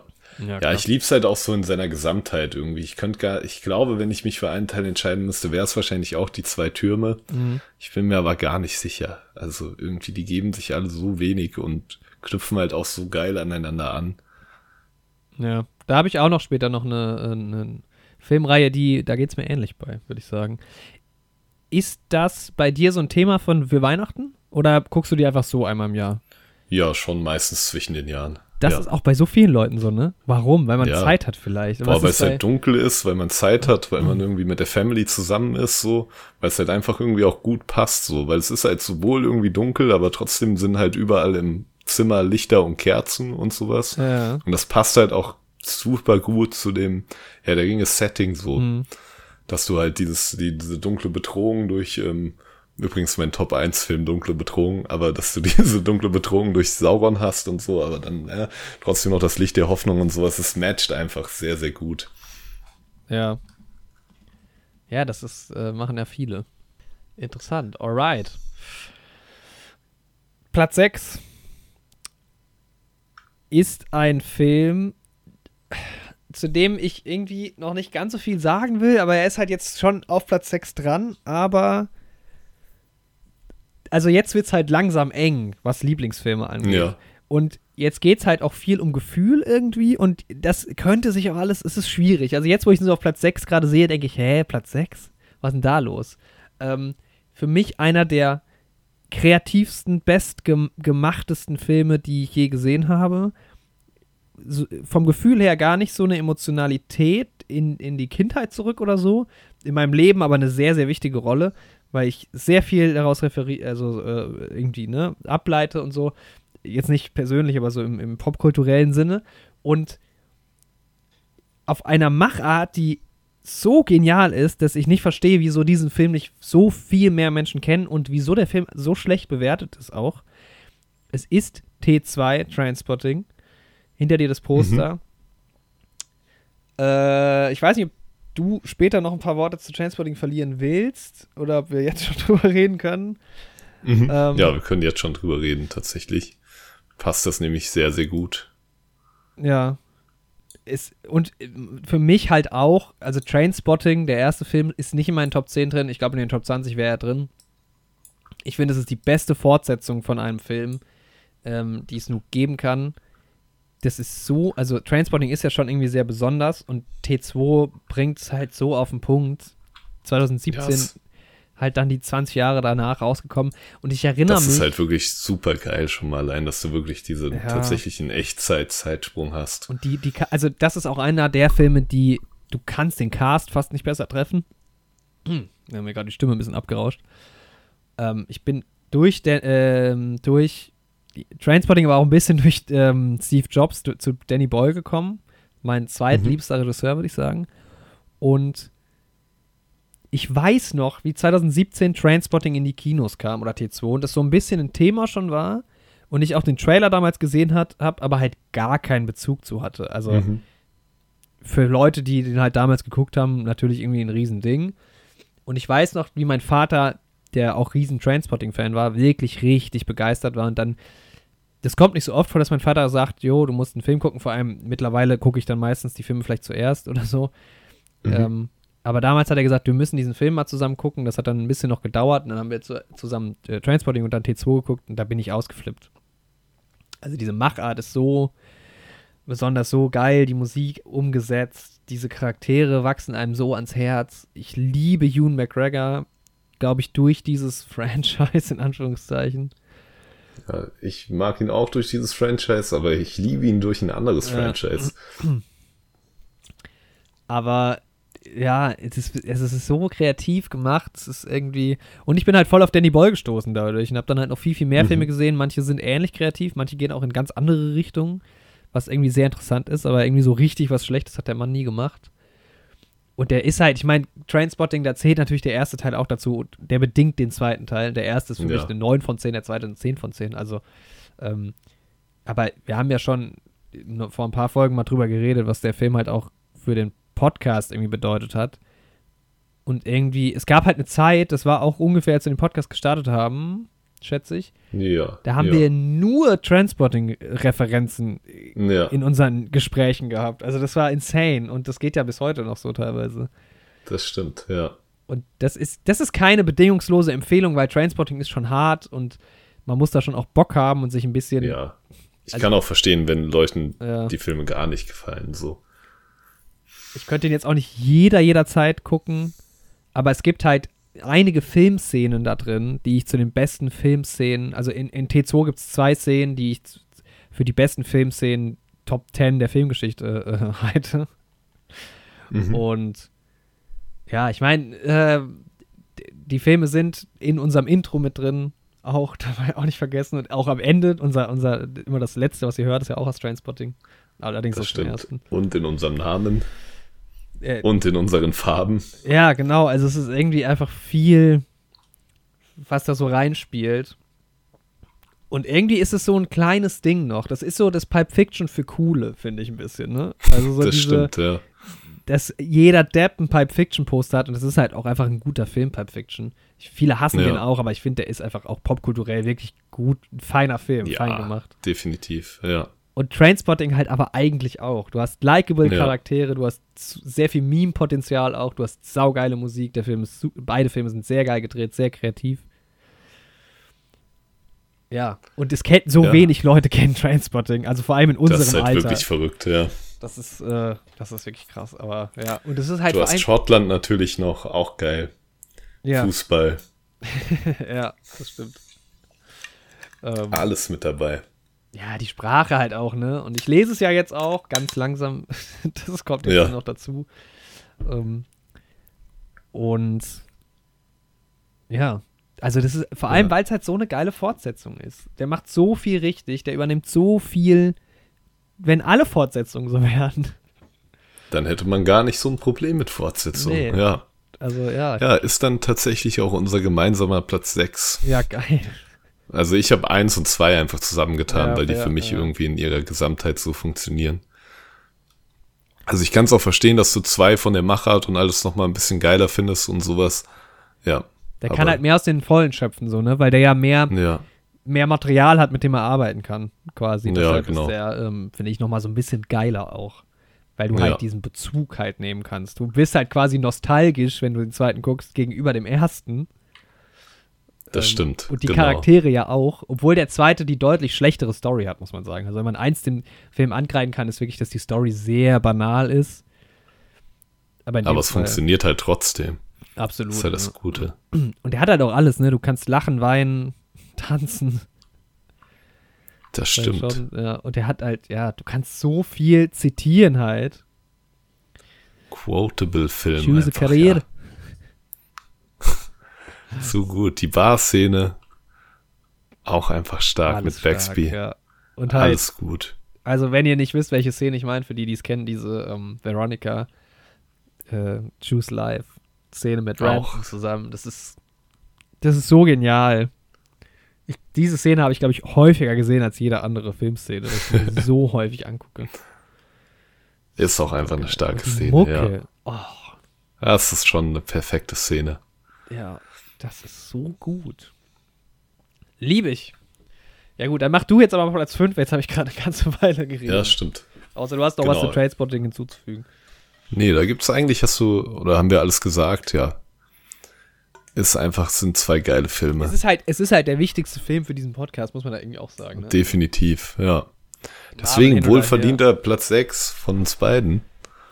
Ja, da haben wir, dass wir uns da auch treffen. Es gibt übrigens eine Trainspotting-Folge. Das wäre aber trotzdem eine Folge, die ich auch mal wieder äh, neu machen würde. Ja, die wird auf jeden Fall nochmal geremaked. Es ist auch eine, die ich, die ich im Kopf habe. Wobei wir könnten auch mal ganz kurz, weil wir jetzt gerade in der Hälfte sind, nochmal so ein Recap machen, weil das ist Folge 22, ne, wenn ich es richtig im Kopf habe. Sehr früh natürlich noch. Und wenn man mal so Aber da hatten wir auch noch nicht damit gerechnet, wahrscheinlich, dass wir irgendwann mal bei 100, über 150 Folgen sind. Ich, ich finde, es passt ein bisschen zu der Folge jetzt, weil wir halt irgendwie, wir haben uns ja so ein bisschen gescheut dav- davor, so die großen Dinger direkt am Anfang zu machen, weil man ist noch ein sehr junger Ja. Podcast, man will jetzt noch nicht direkt halt die geilen Themen raushauen, was dann dazu führt, dass man sie nie macht. Deshalb Ja. brauchen wir 155 Folgen, um halt unsere Lieblingsfilme zu, äh, abzuarbeiten. Und dann haben wir uns da mal so durchgerungen, ja, jetzt, wir müssen halt schon mal Transporting machen, relativ früh. Ähm, aber es, es ist halt irgendwie, also wenn man mal guckt, meine, wir haben halt, was wir gemacht haben, Folge 2, Tuka und Birdie haben wir besprochen. Eine Spin-off-Serie, die eine Staffel hat und nie wieder Thema war. Verrückt, ja. Ich weiß gar nicht, wie wir damals auf die Themen kamen. Ähm, auch früh, Folge 10 war Netflix und Bier in der Küche. Das ist so eine Folge, die habe ich so präsent in meinem Kopf und das ist halt jetzt auch Ja. vier Jahre her. Dass die so Mhm. früh war, ja, irgendwie. Die hätte ich auch so in den 40ern verortet. Ja. Und dann äh, auch relativ früh, auch einer meiner Lieblingsfolgen noch in der Vergangenheit, so im September 2019, waren halt die Tarantino-Folgen. Tarantino-Folgen, ja. Das ist auch was, finde ich, was wir gerne mal wieder machen sollten. Einfach uns einen Regisseur, eine Regisseurin raussuchen und ähm, mal so einen Rundumschlag machen. Das Ding ist halt, bei Tarantino geht's gut. Wenn wir jetzt Steven Spielberg machen würden, wäre es mehr als Wäre schon eine andere Hausnummer. Vor allem Ja, müssten wir sehr viel gucken. Ähm, ja. Was wären so Kandidaten für dich, wo du sagen würdest, das, da hättest du mal Bock drauf? Boah, wir könnten Nolan halt auf jeden Fall mal machen. Ja. So ganz klar. Dann finde ich auch. Ja, Danny Boyle könnte man eigentlich auch fast schon mit reinnehmen. Ja, der hat auch eine gute, An also Nolan und Danny Boyle haben beide so eine ganz gute Anzahl an Filmen. Ja. Stimmt schon. Ich finde die Guy Ritchie-Filme halt auch immer alle Uh, nice. das wäre auch Ist spannend. halt ähnlich wie Tarantino, so ein bisschen. Vom Vibe her zumindest. Ja. Ja, ich weiß auch nicht, ich verbinde irgendwie mit diesen Tarantino-Folgen so viel, weil das war auch damals, da ging es, das waren, da haben wir schon so 14 Folgen gemacht. Da ging es irgendwie richtig los. Da, ähm, Ja. Und halt sich diese, was immer am geilsten war im Podcast, fand ich, wenn wir uns irgendwas im Kontext halt angucken, ne? Also wenn du dir ein Franchise oder eine ganze Reihe anguckst und Ja. vergleichen kannst und wenn du halt einen Regisseur hast und dann ein Ranking machen kannst und so, das ist halt, da hast du Das ist schon immer was ja, so Besonderes. viel Redepotenzial. Und vor allem stößt du halt auch auf Dinge, ne? Also ich weiß halt dann, ich habe dann, wie, wie heißt dieser Film von Tarantino? Äh, Death Proof. Äh, Death Proof. Death Proof, ja. Weiß ich nicht, ob ich den sonst nie geguckt habe. Mit Kurt Russell. Ja, Mann. Muss man Ja. halt auch nicht gucken. Aber geil, dass wir es gemacht haben, irgendwie. Ja, definitiv. Und dann halt hier Folge 18, Oktober 2019, dreieinhalb Jahre her. Der Joker, hinter dir hängt's Poster. Ja. Das ist auch so eine Highlight-Folge nochmal für mich gewesen. Ja, das war, glaube ich, damals auch mit Abstand die, also die lange Zeit die meistgehörte Folge. Generell. Mhm. Aber es fühlt sich halt immer, also das ist für mich der Herbst. Immer wenn ich dran denke, was haben wir im Her letzten ja. Herbst aufgenommen, denke ich an diesen F äh, Film. An den Joker, ja, ist bei mir auch so. Super komisch. Der schlägt da genau rein, ja. Wie lange das Ja, und auch da stehen wir vor einem Joker 2. Uh, stimmt, ja. Die Star Wars. Aber ich muss auch ehrlich sagen, die Star Wars Folgen, jetzt so, wo ich immer sage, dass die zwei Corona-Jahre super schnell rumgegangen sind, mittlerweile kommen mir die vier Jahre auch schon vor, als wäre es lange her. Ja, definitiv. Also, ähm, dann auch mit so Ereignissen halt kombinieren. Ne? Ich meine, Star Wars haben wir damals vor ähm, Last Jedi. Nee. Nee, das war dann äh, schon Rise of Skywalker. Rise of Skywalker gemacht. Genau. Ja, stimmt, steht ja vor mir. Und das ist natürlich sehr lange her, auch dieses Kinoerlebnis. Ne? Ja. Ähm, das war absolut. Ich, woran ich erst jetzt neulich denken musste, wie viele Probleme wir damals hatten, den Podcast aufzunehmen irgendwie. Es ist so viel schief gegangen so in den ersten 20 Folgen. Da gibt es Folgen, die einfach irgendwie weg sind und wir haben drei Stunden Star Wars aufgenommen und dann am nächsten Tag nochmal, weil es nicht funktioniert hat. Das war echt hart. Dabei haben wir auch nicht viel anders gemacht in der Produktion. Es hat irgendwie funktioniert, ja, aber das ist halt absurd gewesen. Also das war, glaube ich, der größte Niederschlag. Ja, wirklich. Drei Stunden für die Cuts und wir müssen es jetzt halt nochmal machen und weil Star Wars rauskam, war halt ein Riesending. Ja. Hm. Und dann, ja, aber ich glaube, so diese Corona-Anfangszeit war für den Podcast, da hatten wir es neulich auch von schon irgendwie geil, ne? Ja, definitiv. Also, ähm, Folge 38, wir bleiben auch zu Hause. Tiger King. Der Marsianer. Tiger King, dieser Hype, ne, der ist auch aber auch schneller wieder abgeklungen, als äh, da hieß es doch dann auch, ah, da kommt jetzt äh, irgendwie noch ein Film ja, ja, ja. oder eine Filmreihe irgendwie mit, mit Johnny Depp auch als Tiger King oder was weiß ich, David Hasselhoff als Tiger King, keine Ahnung, da waren sie alle im Gespräch. Und dann haben wir relativ schnell, nach Folge 44, haben wir einen Geburtstag gefeiert. Das haben wir da richtig gut durchgezogen und ein Hörspiel gemacht. Das kommt mir auch richtig lange vor. Das war halt aber ja. auch die Zeit, wo wir so ein bisschen irgendwie. Du hast diese ganz, ganz viele Bilder damals gemalt. Ja. Und daraus haben wir dann irgendwie so Stories gestrickt und hört da gerne mal rein. Es ist ein bisschen weird. Das ist halt die Corona-Anfangszeit auf YouTube. Sind die online bei dir auf dem Kanal? Ich glaube nicht mehr, nee, nee. Äh, oder checkt mal, sind die bei Instagram? Ich weiß nicht mehr, ob das drin ist. Aber ähm, sehr, sehr witzig. Also diese ganzen Referenzen, die man fast schon nicht mehr versteht, weil die so groß waren damals, aber dann doch nur für ein, zwei Monate. Also, also dieses Klopapier-Ding und sowas. Ja. Riesending. Und natürlich am Anfang das ganze Pandemiegeschehen voll verarscht, bis wir dann ein Dreivierteljahr später wirklich alle nur noch genervt davon waren. Und es mittlerweile schon wieder so lange zurückliegt. Ähm, dass das wir dann halt irgendwie. Wie jetzt auch wieder schleichen die Normalität wieder eingekehrt ist. Ja, genau, ja. Und Folge 50, 50. Das Jubiläum, eine Showbühne, da haben wir irgendwie eine Show aufgenommen für den Podcast. Also so absurde Sachen damals. Dann hatten wir den Polit-Talk mit Till, das war richtig nice auch. Auch ein schöner, schöne Folge. ja, diese Filme mit Wise. Ja. Und den anderen beiden den Namen ich gerade nicht mehr auf äh, Official Secrets hatten wir Official Secrets war mit dabei und dann, ja. Ähm, ähm, Molly's, nee, ähm, nicht Molly's Game, aber gleiche Schauspieler. Molly, ja. Ähm, äh, ja, ja. Jessica Justine, ja. weiß ich nicht mehr, ja. Tenet. Ich gehe nochmal rein. Tenet, vor Tenet. drei Jahren. Vor drei Jahren. Das Tenet drei Jahre her ist es verrückt. Das kommt mir nämlich gar nicht das so finde weil ich jetzt auch denke, okay, jetzt kommt nach einem Jahr schon wieder ein Nolan-Film raus. Ja, ja, Tenet ist wirklich für mich so letztes Jahr wie Top Gun, IMAX halt und so. Voll. Ich habe das, so Top präsent. Gun fast ein Jahr her ist, finde ich halt auch schon wieder wild. Das ist halt so spannend, wie relativ so Wahrnehmung von Zeit und sowas ist. Ich glaube, das Weil liegt halt aber auch dran, dass du das, also das ist für mich so eine ganz klare Erinnerung. Ich erinnere mich so ja, genau, genau, wie wir im Kino saßen, wie wir heimgefahren sind und das alles.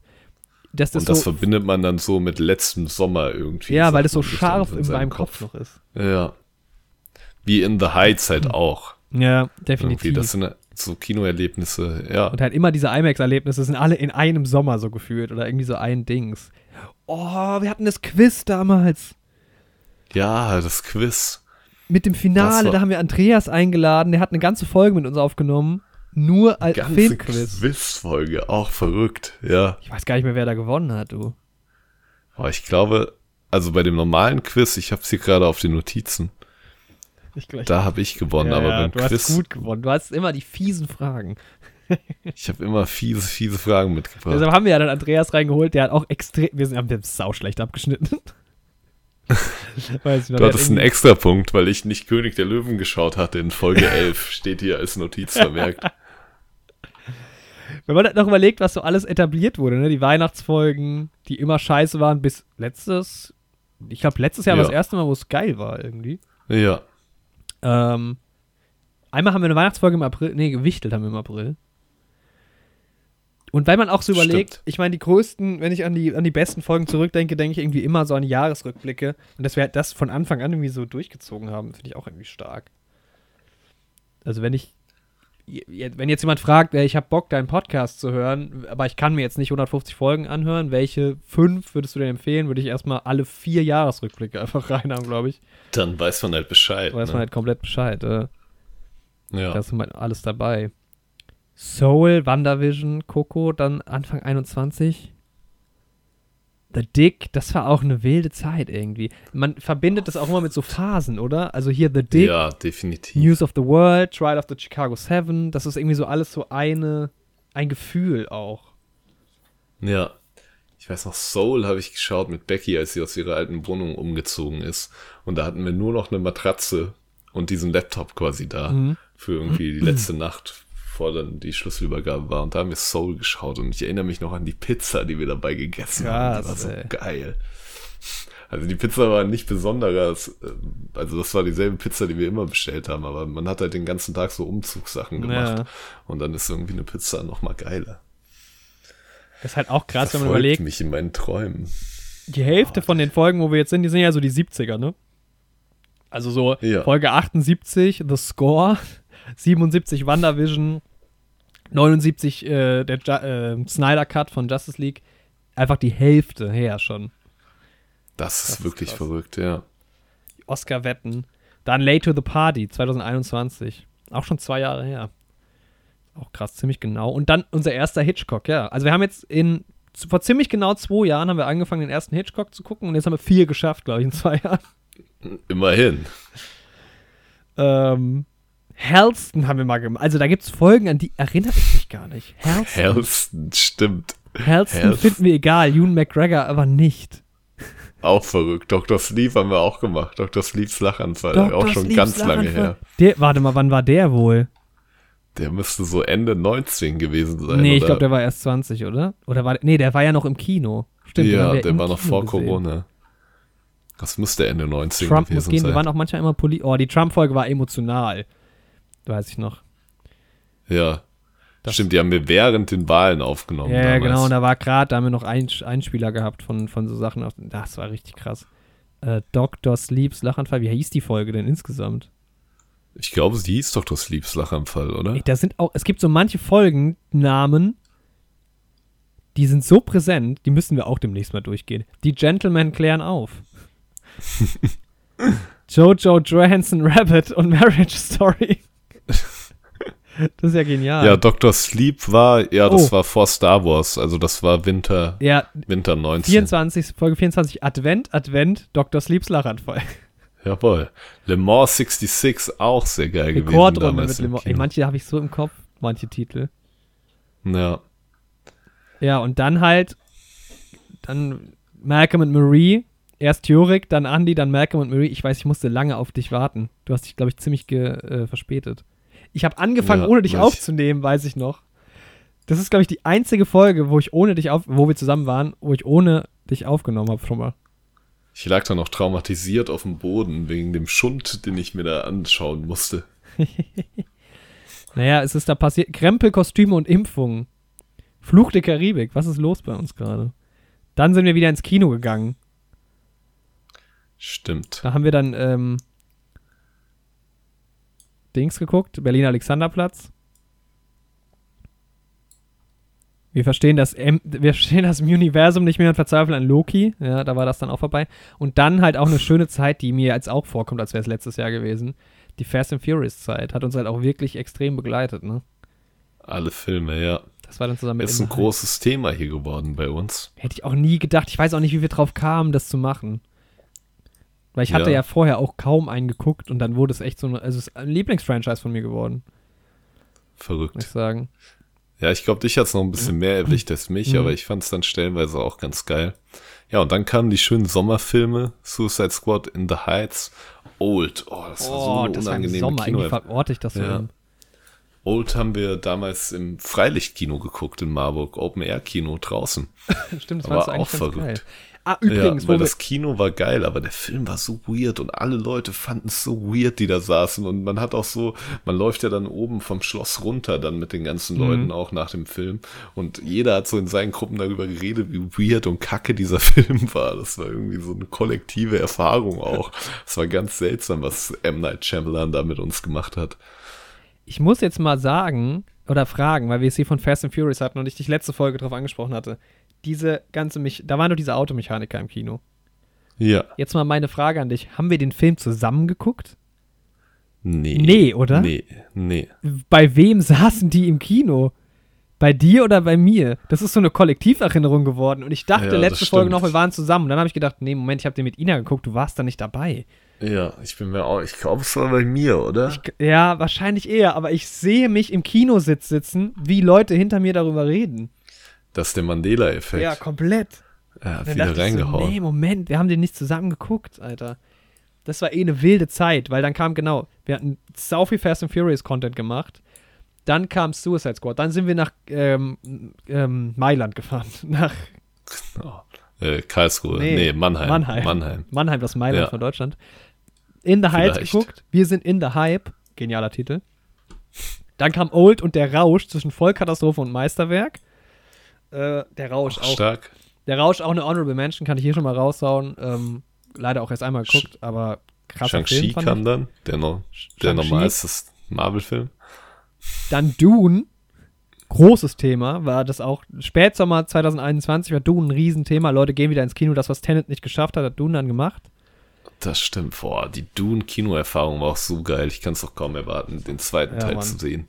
Im IMAX auch muss der gesehen werden. Und dann haben wir eine längere Pause gehabt. Aber dann kam Better Luck Tomorrow quasi noch zu Fast and Furious, weil diese DVD beim Zoll hing und ich ultra viel Geld dafür ausgegeben habe. Und dann kam halt James Bond, was ein Riesending war für uns. Fünf Stunden Podcast. Weil es halt Folge 100 war. Hat sich halt gut getroffen, ne? Hat sich gut getroffen. Wir hatten Gäste dabei ja. Und ich finde so, ab Folge 100 gab es auch so einen Shift. Ich habe dann angefangen zu studieren irgendwie. Das war auch, ich habe angefangen zu studieren, Leute erzählt, dass ich einen Podcast habe und dann gucken die alle und sehen die letzte Folge, what the fuck, fünf Stunden. Ich so, ja, wir haben nicht immer fünf Stunden.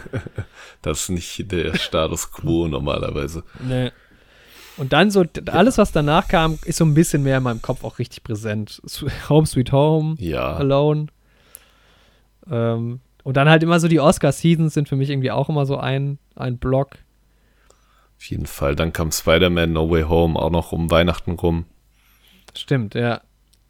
Anfang dann 2020 die war das Kingsman da? Spider-Verse ein Jahr ja, vorher. Spider-Verse war früher ah. schon. Ja. House of Gucci zusammengeguckt. Das letzte Mal, dass wir zusammen, oder das, das einzige Mal, dass wir in Marburg zusammen waren im Kino. Stimmt. Und das? Ja, dann hatten wir Anfang 2022 ist bei mir irgendwie Kingsman so am präsentesten. Stimmt, das haben wir direkt Anfang des Jahres aufgenommen, ja. Erinnere ich mich ja. auch. Oh, das war dieser scheiß Kino-Januar. Wo ja, nur okay Filme wo kamen. nur mittelmäßige Filme waren. Aber dann Moonfall irgendwie auch. Auch da Mandela-Effekt, weil ich immer erzähle, dass ich in Moonfall zu zweit im Kino war, aber das war gar nicht Moonfall, sondern das war dieser Film mit ähm, Oscar Isaac, mit diesem Pokerfilm. Ja, stimmt. Moonfall habe ich gar nicht alleine geguckt. Wo ich das mehrfach erzählt habe im Film. Aber dann, ja, ging die Oscar-Season wieder los. Oh. Licorice Pizza. Tod auf dem Nil Sehr geil. dazwischen. Da auch Batman. noch. Äh, Dings war so ein Riesending. Das war während der Joker-Phase haben wir noch ähm, Queen's Gambit gemacht. Das war irgendwie auch Stimmt. ein Riesenthema, weiß ich noch. Irgendwie. Kam auch mega an die Folge. Ja. Ja, das war auch so eine Serie, die auf einmal jeder geschaut hat. Ja ja dann nicht mehr ganz in die Oscar-Season reinpassen, dann damals The Batman. Ja, stimmt. Ja, ist ja dann auch ähm, dieses Jahr Oscar-Season gewesen, ne? genau.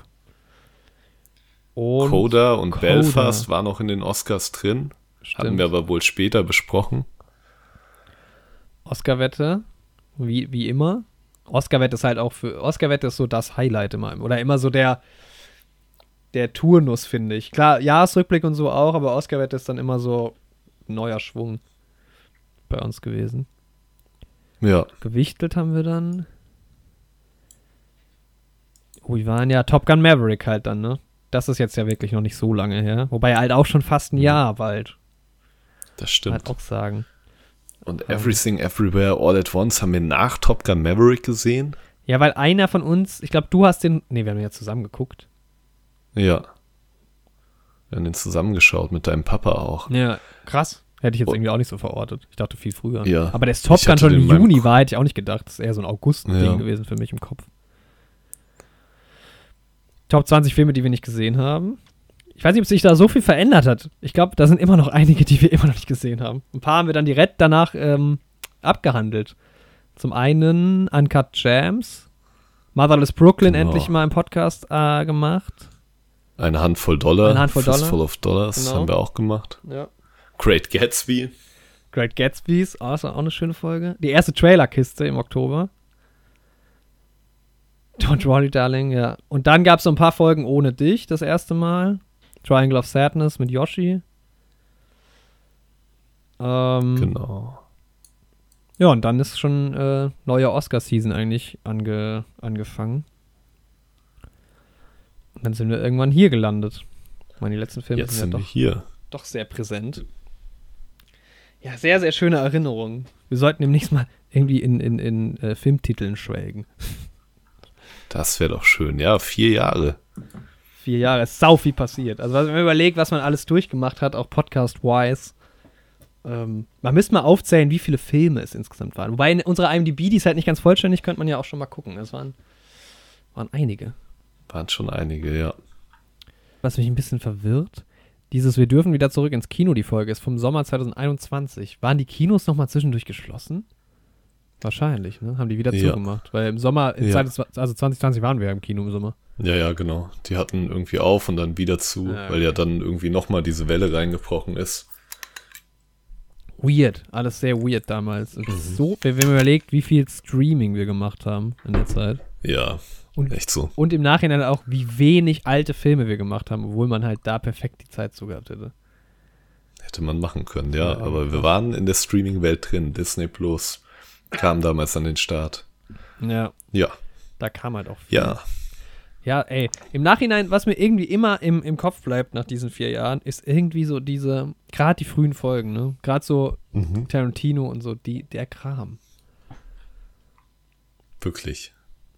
War schon eine besondere Zeit. Ja. Und was ich hier auch gerade sehe, zufällig, weil ich hier bei, bei Apple Podcasts mir das angeguckt äh, habe, wir haben hier eine 5,0 von 5. Es sind nicht viele Bewertungen, oh. muss man auch sagen. Es sind nur acht Bewertungen bei Apple, aber immerhin die acht Leute fanden es gut. Und ich weiß, dass ich es nicht war. Ich habe bei Apple noch nie was bewertet. Also, ich war es auch nicht. Vielen Dank. Grüße gehen raus diese, an euch acht. Ja, für diese gute Bewertung. Ich habe bei, bei Spotify sind wir auch bei 4, irgendwas. Also äh, vielen herzlichen Dank an der Stelle. Danke, Leute. Ja. Vier Jahre. Mann, Mann, Mann. Viele Freunde on the way gemacht. Aber auch viele Feinde. Der Wichmob. alles um nur einen Auch alles wieder vergangene Episoden so ein bisschen, ne? Ja. Auch sagen. Tja, das sind vier Jahre und wir sind auf Platz fünf unserer Lieblingsfilme. Genau. ja, und bei mir geht es weiter wieder mit einer Trilogie. Wie sollte es auch anders sein? Bei mir auch. Ich habe auch eine Trilogie auf Platz 5. Oh, aber ich gehe davon aus, dass wir nicht dieselbe Trilogie auf Platz 5 haben. Aber meine Trilogie, Trilogie ist von einem Regisseur, von dem vielleicht äh, bei dir noch der ein oder andere Film kommt. Und zwar geht es um die Christopher ah. Nolan Batman Trilogie. Natürlich. Ich muss wirklich sagen, ich verbinde halt mit jedem einzelnen von diesen Filmen halt irgendwie was Besonderes so. Ich hatte irgendwie mit so elf oder zwölf den, meinen ersten Fernseher, meinen ersten eigenen bekommen. Mhm. es nicht so super früh, aber auch nicht so super spät ist. Und da war der erste Film, den ich auf diesem Fernseher geschaut habe, war Batman Begins. Und das fand ich damals geil irgendwie, weil ich meinen eigenen Fernseher hatte. Aber ich hatte Batman Begins schon gesehen zu dem Zeitpunkt, aber trotzdem war das mein Batman Begins Moment. Und dann halt, ja, Batman Dark Knight war, glaube ich, damals einer der geilsten Filme in der Zeit, als der rauskam. Ich glaube, das war damals mein Lieblingsfilm auch. Und dann kam Dark Knight Rises, was lange Zeit der Film war, den ich am öftesten im Kino gesehen hatte bis er dann eingeholt wurde von Star Wars Episode 9. Aber ich glaube, ich habe die gleich oft gesehen. Ich habe die beide, glaube ich, vier oder fünf Mal gesehen. Aber irgendwie, ja. ich mochte Dark Knight Rises damals weniger als ähm, Dark Knight. Also ich mag Dark Knight auch immer noch am meisten, aber ich habe immer mehr Liebe für Dark Knight Rises. Vielleicht ist es der Film, den ich in meinem Leben am häufigsten gesehen habe, aber das liegt auch daran, weil ich das irgendwie im März, habe ich ja auch schon hier im Podcast erzählt, wurde das halt künstlich hochgepusht, weil ich den Film irgendwie innerhalb von einer Woche oder zwei Wochen mehrere Male gesehen habe. Und den Film habe ich jetzt auch komplett auseinandergenommen in meinem Kopf. Ich finde es auch komisch, dass wir die Filme nie im Podcast behandelt haben, weil wir auch da schon relativ viel drüber geredet haben und ich verbinde diese Trilogie auch krass mit dir. Also ich verbinde sie mehr mit dir als mit Christopher Nolan, muss ich sagen. Ich hole mir die Trilogie auch.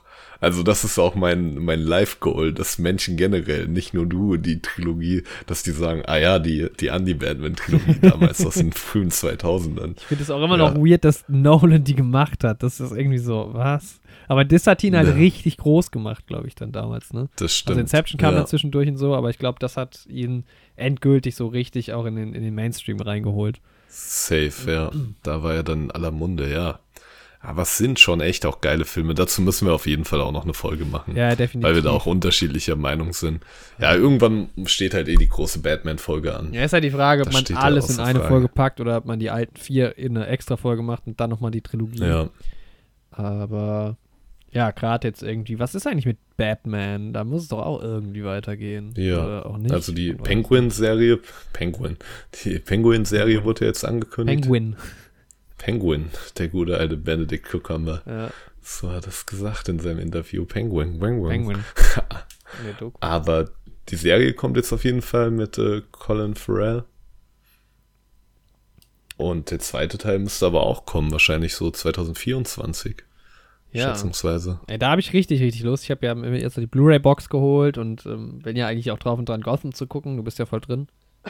Ja.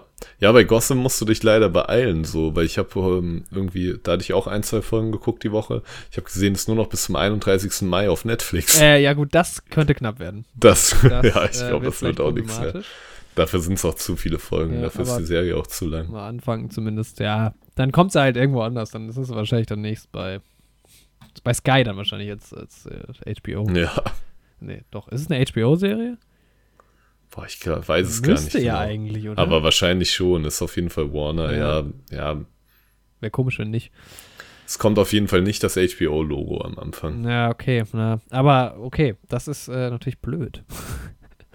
äh, aber vielleicht auch ein Anreiz, mal zumindest anzufangen. Vielleicht bin ich ja dann so gehuckt, dass ich es auf anderem Wege probiere. Aber ja, kann ich verstehen. Also, ist, glaube ich, halt auch eine Riesennummer für viele Leute.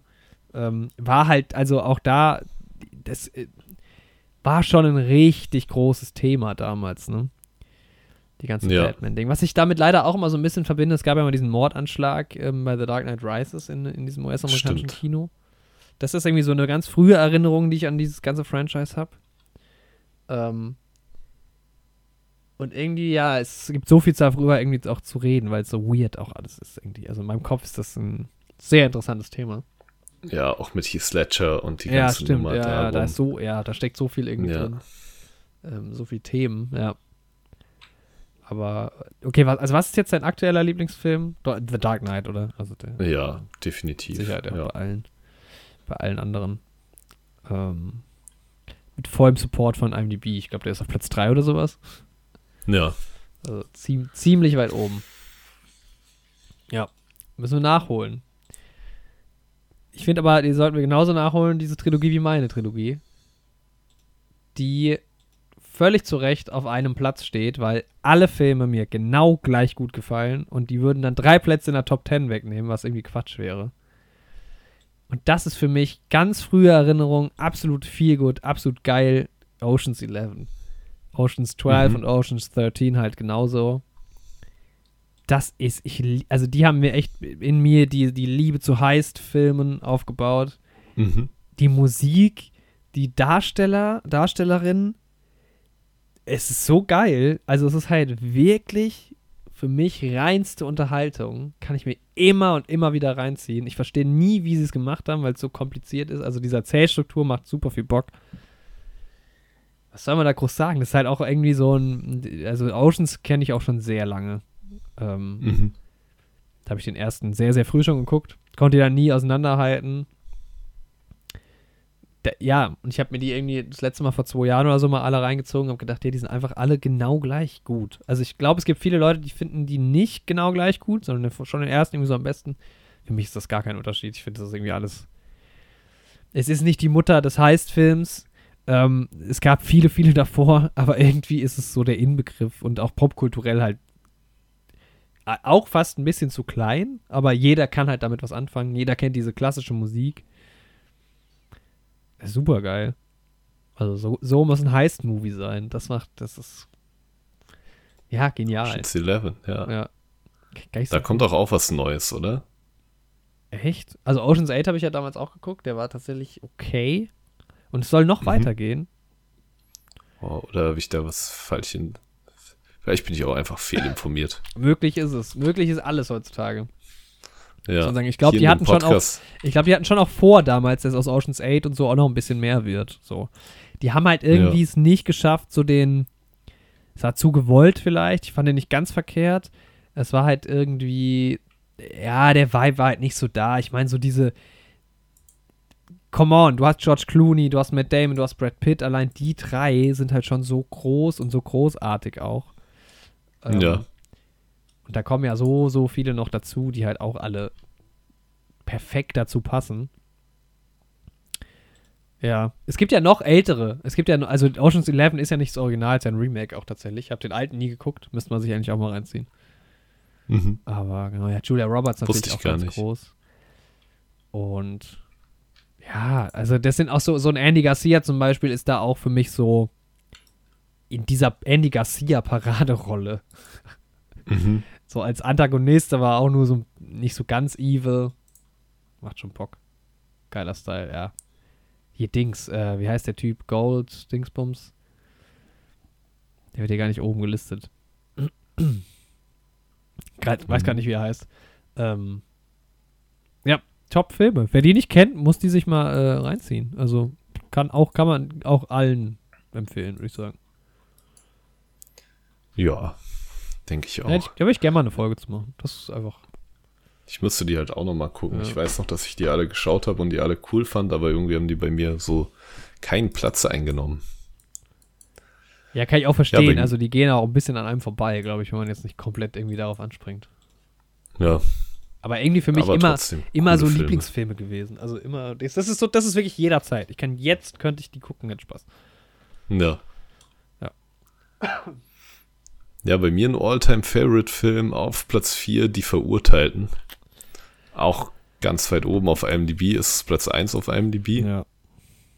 Auch sehr basic, aber ja, ich fand den, ich, der hat mich direkt gecatcht, als ich den das erste Mal geschaut habe. Den fünf oder sechs Mal dann noch geschaut. Und der kriegt mich immer wieder. Wann hast du den das erste Mal geguckt? Boah, so 2012 oder 13 oder sowas und aber auch im Streaming. Und ich weiß noch, wie ich den zur Hälfte geschaut habe oder zu zwei Dritteln, aber dann musste bei mir zu Hause und dann musste ich los, weil ich auf dem Fußballspiel war. Mhm. Und ich war aber auch während dem ganzen Spiel, was eigentlich auch geil war, aber trotzdem war ich die ganze Zeit gehypt, zu wissen, wie es weitergeht, dann so.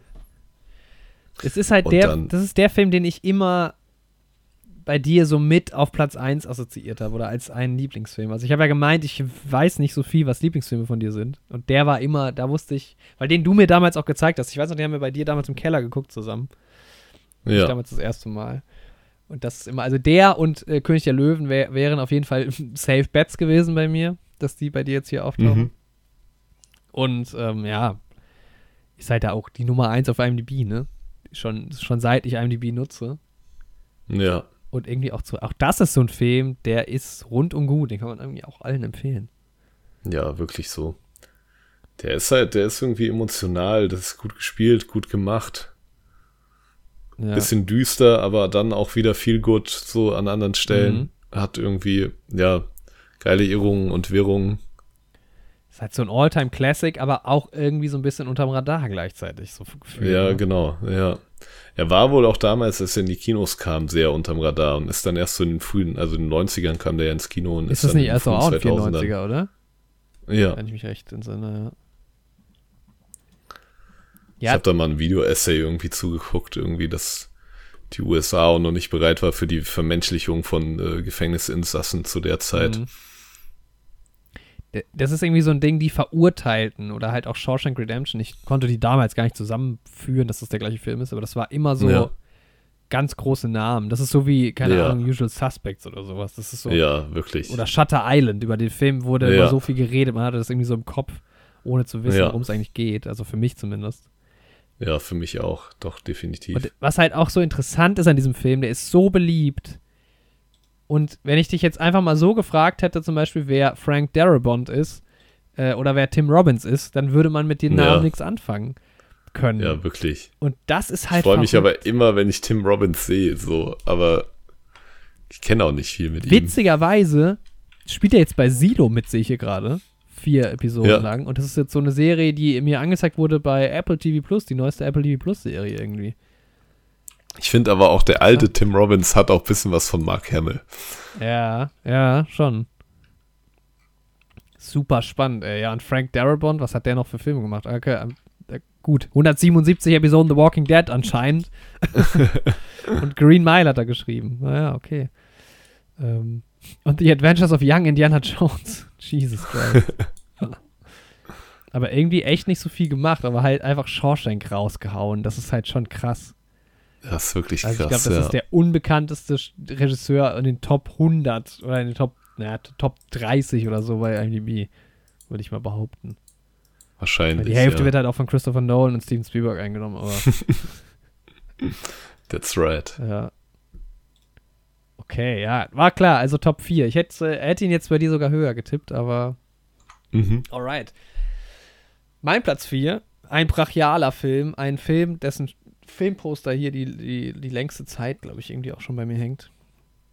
Mhm. Und ein Film, den ich wirklich nicht gerne sehe, aber den ich jetzt mal wieder sehen will. 2001. Ist halt ein, was soll man sagen? Seit 2001. Muss ja irgendwie in der Topliste auftauchen. Der war auch mal bei mir Platz 1, glaube ich, zwischenzeitlich irgendwie. Es ist halt den Film, den sowas gibt, wird es nie wieder geben wie diesen Film. Das ist halt, das kann man auch gar nicht erklären, wenn man es nicht sieht. Und der Film ist halt auch wirklich einfach ein hartes Stück Arbeit. Ich weiß noch, wie ich den das erste Mal gesehen habe, am Laptop irgendwie, wahrscheinlich auch illegal gestreamt damals. Vermutlich. Mhm mit Kopfhörern, was eine, mit so schlechten Kopfhörern furchtbar, weil der Film geht schon auch aufs Ohr, sehr unangenehme Sounds teilweise, aber auch natürlich sehr, sehr geile Musik. Man kennt das ja alles. Ja. Ich glaube, kein Film wird häufiger zitiert als der irgendwie. Zumindest so visuell. Ja. Und dann habe ich mir den angeguckt und dann irgendwie im Wohnzimmer, dann weiß ich, dass ich unterbrechen musste und so, aber irgendwie war das halt so, 2001 war, als, als ich mich angefangen habe, Filme zu interessieren, war halt klar, den muss ich sehen. Das ist halt so der Epos, der Stanley Kubrick-Film. Und ja vom Production Design her halt alleine schon, finde ich den so geil. Das ist, der hat halt wirklich viel bewegt, auch in der Filmwelt. Und es ist einfach ein wahnsinnig guter Film. Aber es ist halt, also für mich ist es ein 10 von 10 Film, aber den Film kann man wirklich, also den könnte ich jetzt nicht zweimal hintereinander gucken oder so. Ich finde, das ist schon mhm. immer ein, ein Stück Arbeit, weil es halt auch sehr philosophisch ist und auch sehr lange erzählt und so. Man muss da schon irgendwie Bock drauf haben und so die Zeit auch mitbringen. Und definitiv auch ein Film, der mal hier im Podcast stattfinden sollte.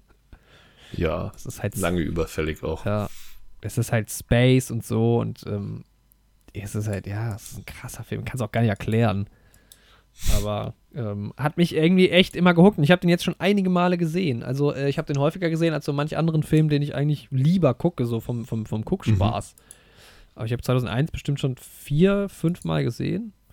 Und es gibt halt auch wirklich ja, geile Ausstellungen dazu, habe ich auch schon ein paar gesehen. Äh, habe auch recht viel äh, Literatur dazu. Ich habe auch das Buch dazu. Äh, mhm. Und es gibt ja auch eine Fortsetzung, also da steckt viel hinter, auch noch hinter dem Film. So ganz so tief bin ich noch nicht reingegangen, aber es gibt ja dann irgendwie 2010 auch noch was halt jetzt nicht von Kubrick oder so ist, aber es gibt halt diese Fortsetzung und es gibt halt diese, ähm, auch eine Trilogie, glaube ich, auf der das basiert und es ist halt auch alles wirr und ähm, so ein bisschen wie Dune, glaube ich, nur in Space. mhm. ähm, ja, sehr, sehr spannend und ähm, ja, auch technologisch halt einfach wahnsinnig gut für, für ich glaube, von 68 ist der. Äh, ja. ja. ich glaube 68 der, ja. Und ähm, ist natürlich ein Filmklassiker, äh, ist jetzt auch keine Überraschung, dass der irgendwie weit oben ist. Aber ja, meiner Meinung nach auch Kubricks bester Film. Deshalb mein Platz 4. Knapp am Podium vorbei war, aber wie gesagt auch schon mal weiter oben. Aber also, so was, was so die Qualität von Filmen angeht, finde ich, ist der schon auch sehr, sehr weit oben. Aber es ist jetzt halt nicht der Lieblingsfilm Tja. absolut, weil der auch einfach zu ein bisschen zu hart ist, zu anstrengend. Ja. Mhm. Das heißt. Aber es ist ja allein visuell für die Zeit. Also ich kenne ja nur die Trailer und ein paar Bilder und sowas, mhm. aber es ist schon für 68 verrückt. Habe jetzt auch mal wieder Lust bekommen, den zu gucken. Äh, nach längerem. Also das ist schon irgendwie. Ja, so epische äh, Bilder halt einfach. Ja. Und auch da ja, muss man ja sagen, für so einen Riesenfilm. Der Hauptdarsteller, äh, keine Ahnung. Der ist dann nochmal irgendwo aufgetaucht. Der, Im Podcast haben wir auch mal drüber geredet, aber manchmal sind es die größten Filme, die irgendwie so Leute hervorbringen, die es danach nicht mehr gab. Stimmt. Ja. Aber ist ja auch okay. Ist okay. Wollen wir Honorable Mentions jetzt vor Platz 3 machen oder ganz am Ende? ich würde es vor Platz 1 machen, ja. zwischen 2 und 1. Ja, mein Platz 3 ist der ist vielleicht ein bisschen zu weit aus dem Fenster gelehnt, aber ich habe ja auch 2001 nicht gesehen, deswegen darf ich das sagen. Aber es ist ähm, das 2001 der 2010er Jahre bei mir auf Platz 3. Und zwar ist es Interstellar. Das ist eine interessante These. Allein über die könnten wir wahrscheinlich einen ganzen Podcast aufnehmen. wahrscheinlich. Nee, aber es ist einfach so ein Film, der einfach rundum gut ist. Also das ist so ein Film, da stimmt einfach alles. Der holt mich irgendwie auf philosophischer Ebene holt er mich ab, auf emotionaler Ebene holt er mich ab. Visuell sieht er unglaublich geil aus. Der Sound ist gut, die Musik ist geil, die Schauspiel ist geil, Dialoge sind geil. Da, also an dem Film gibt es eigentlich sehr, sehr wenig oder eigentlich nichts, was mich wirklich stört. Nee. Und ich finde eigentlich alles rundum gut. So. Es gibt halt andere Filme, die mich halt in ihren Höhen noch mehr abholen, so. Mhm. Aber ja, der Film ist einfach. Der ist in allen Belangen eine 10 von 10. Ich meine, ja, viele haben so Probleme mit der Story hinten raus, aber ich finde es okay. Also ich weiß ich nicht. Ja, ich habe eigentlich kein, nicht so wirklich ein Problem mit der Story hinten raus. So. Ja. Ich auch nicht so, ja. Ich sag mal noch nichts dazu. ja, dann können wir eigentlich mit deinem Platz 3 schon mal weitermachen. Weil ich so wahnsinnig viele Honorable Mentions habe, ähm, packe ich noch mal vier hier schon mal rein von, mein, von meinem Podium. Das sind Filme, die so neu sind, dass sie noch nicht so, oder die irgendwie noch nicht so ganz reinpassen in diese Top 10. Das ist einmal äh, Little Women, der irgendwie in einer mhm. Riege auch wie Knives Out kommt, weil das waren beides so Filme, die nah beieinander rauskamen und super, mich super geflasht haben, super geil waren. Und halt im Podcast mhm. irgendwie auch schon eine Rolle gespielt haben. Das gleiche mit Coda. Ich mhm. ja auch super geflasht. Und Red Sparrow ist irgendwie so ein Film, den habe ich auch schon zweimal geguckt eigentlich, aber irgendwie habe ich den so gar nicht mehr im Kopf. Ich weiß nur noch, dass ich den sehr gut fand und das war ein sehr komisches Kinoerlebnis. Wir waren in einer sehr interessanten Besetzung im Kino damals. Das stimmt, ja. Ähm, und der kam so aus dem Nichts. In einer Besetzung, in der wir vorher auch noch nie zusammen und auch danach nie wieder Überhaupt zusammen Zeit verbracht hätten. Irgendwie, ich weiß gar nicht, wie das ja. entstanden ist, ja. Aber der ist halt irgendwie auch so aufgetaucht, der Film. Ich fand den super geil. Und dann habe ich darüber irgendwie nie wieder geredet. Und jetzt auch sehr lange nicht mehr geguckt. Äh, soll aber hier mal erwähnt gewesen sein. Ich muss hier einen verzweifelten äh, Ausruf auch starten in dem Podcast, weil kann ja keine Chance ungenutzt lassen, aber wenn die Person, die mit uns in Red Sparrow war, das hier hört, zufälligerweise, dann, äh, dann schreib mir mal, ich habe deine aktuelle Nummer nicht mehr und ich vermisse dich. ja, ähm, mein Platz 3 ist ein, es sind wieder zwei Filme, jetzt wird es ein bisschen kompliziert. Der eine Film, der es eigentlich nicht ist, war die längste Zeit meines Lebens wahrscheinlich mein Lieblingsfilm. Oder zumindest die längste Zeit meiner Kindheit. Ähm, mhm.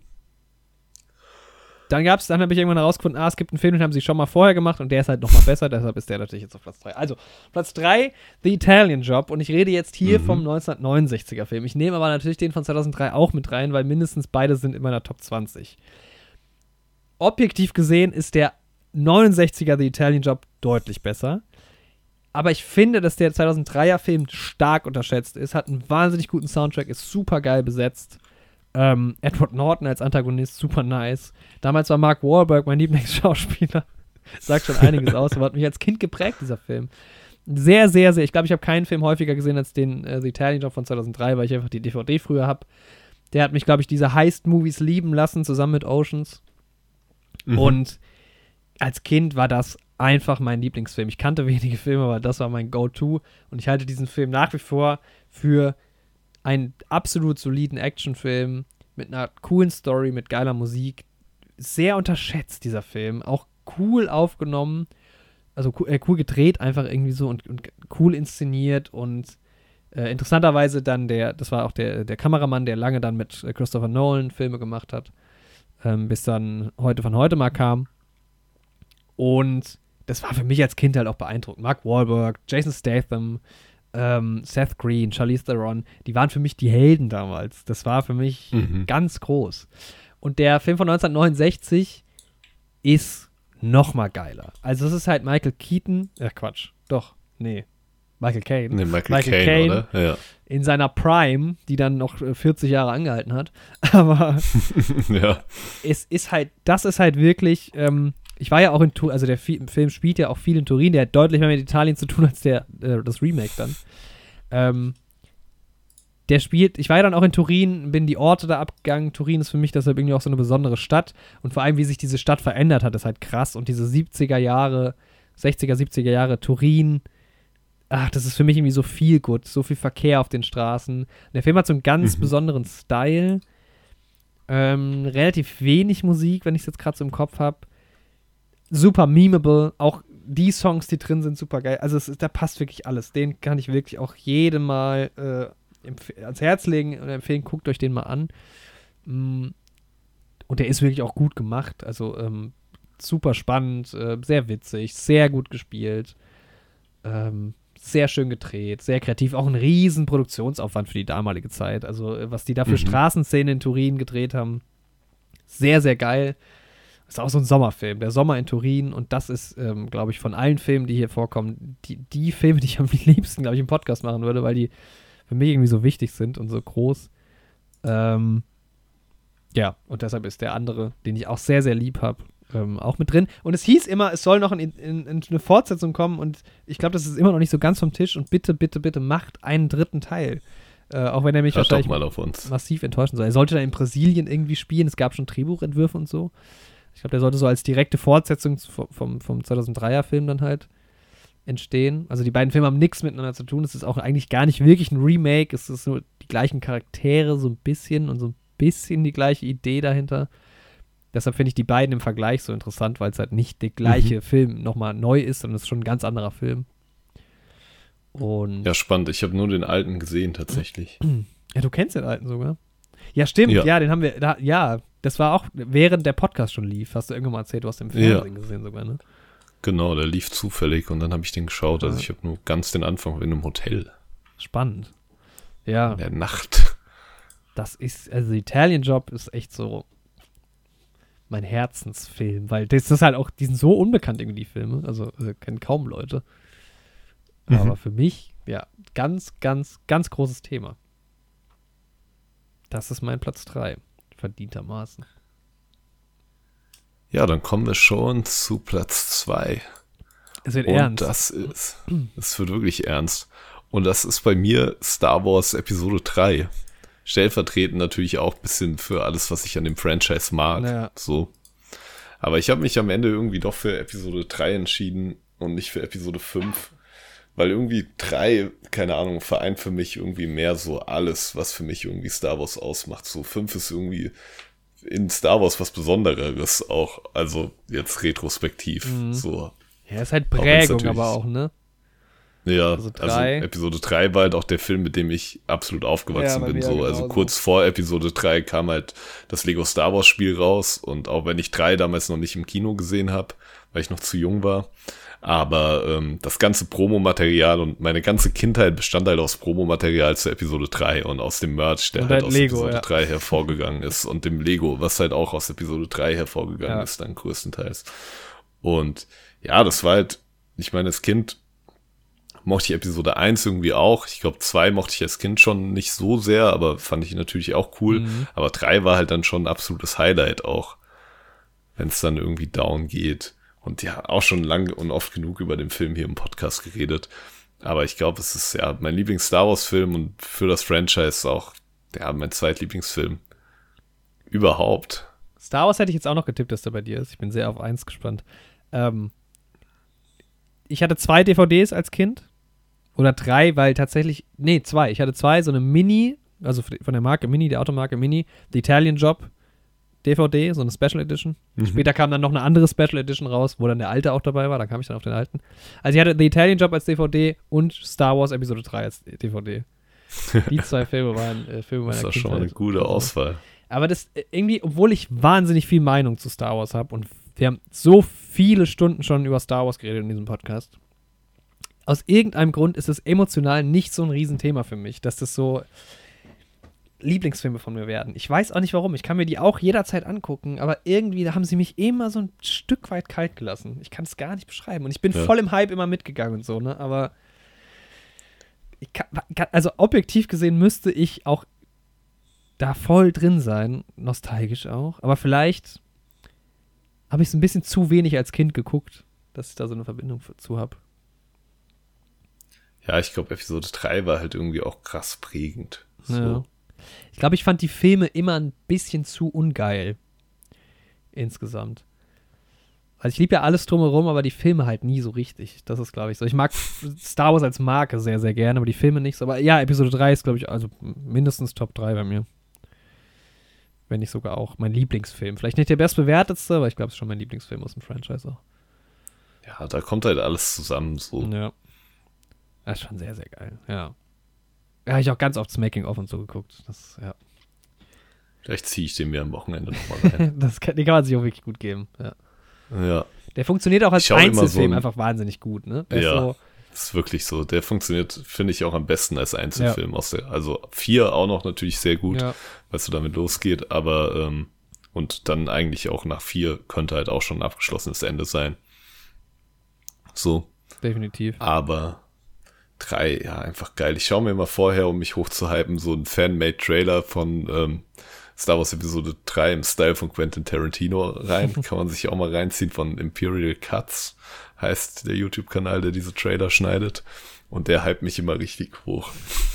Ich finde, ähm, unter meiner Liste der Top-Anfänge von Filmen ist Star Wars Episode 3 auch dabei. Das ist so ein ja, geiler Anfang. Wo Anakin und Obi-Wan in ihren Raumschiffen da lang fliegen, ja. Ich finde die Raumschiffe auch immer noch geil, diese Art von Raumschiffen, die die da haben. Ja, voll. Ist auch eins meiner ersten Lego-Sets. Ja, bei mir auch. Das gelbe Raumschiff von Anakin. Das ist auch, weil das damals war das so magisch, weil ich auch noch nicht alles kannte von Star Wars. Das war so eine ja. Welt, man wusste, es gibt noch mehr, dann gab es so Lego-Modelle und so. Man kannte ja. irgendwie nicht alles, das war so, wow, was ist dieses Star Wars? Das ist ja krass. Ja. Ich finde, Anakin und Obi-Wan sehen halt auch in Episode 3 Peak aus. Ja, so. voll, absolut, absolut.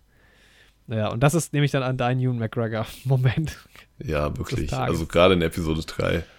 Ja. In Episode 2 ist auch schon irgendwie okay als Obi-Wan. Irgendwie sieht er in Episode 1 auch einfach, da ist der irgendwie noch Ewan McGregor so. Ja, er ist halt aber irgendwie, er ist halt Robe. dann nicht mehr Ewan McGregor, das ist halt das Ding.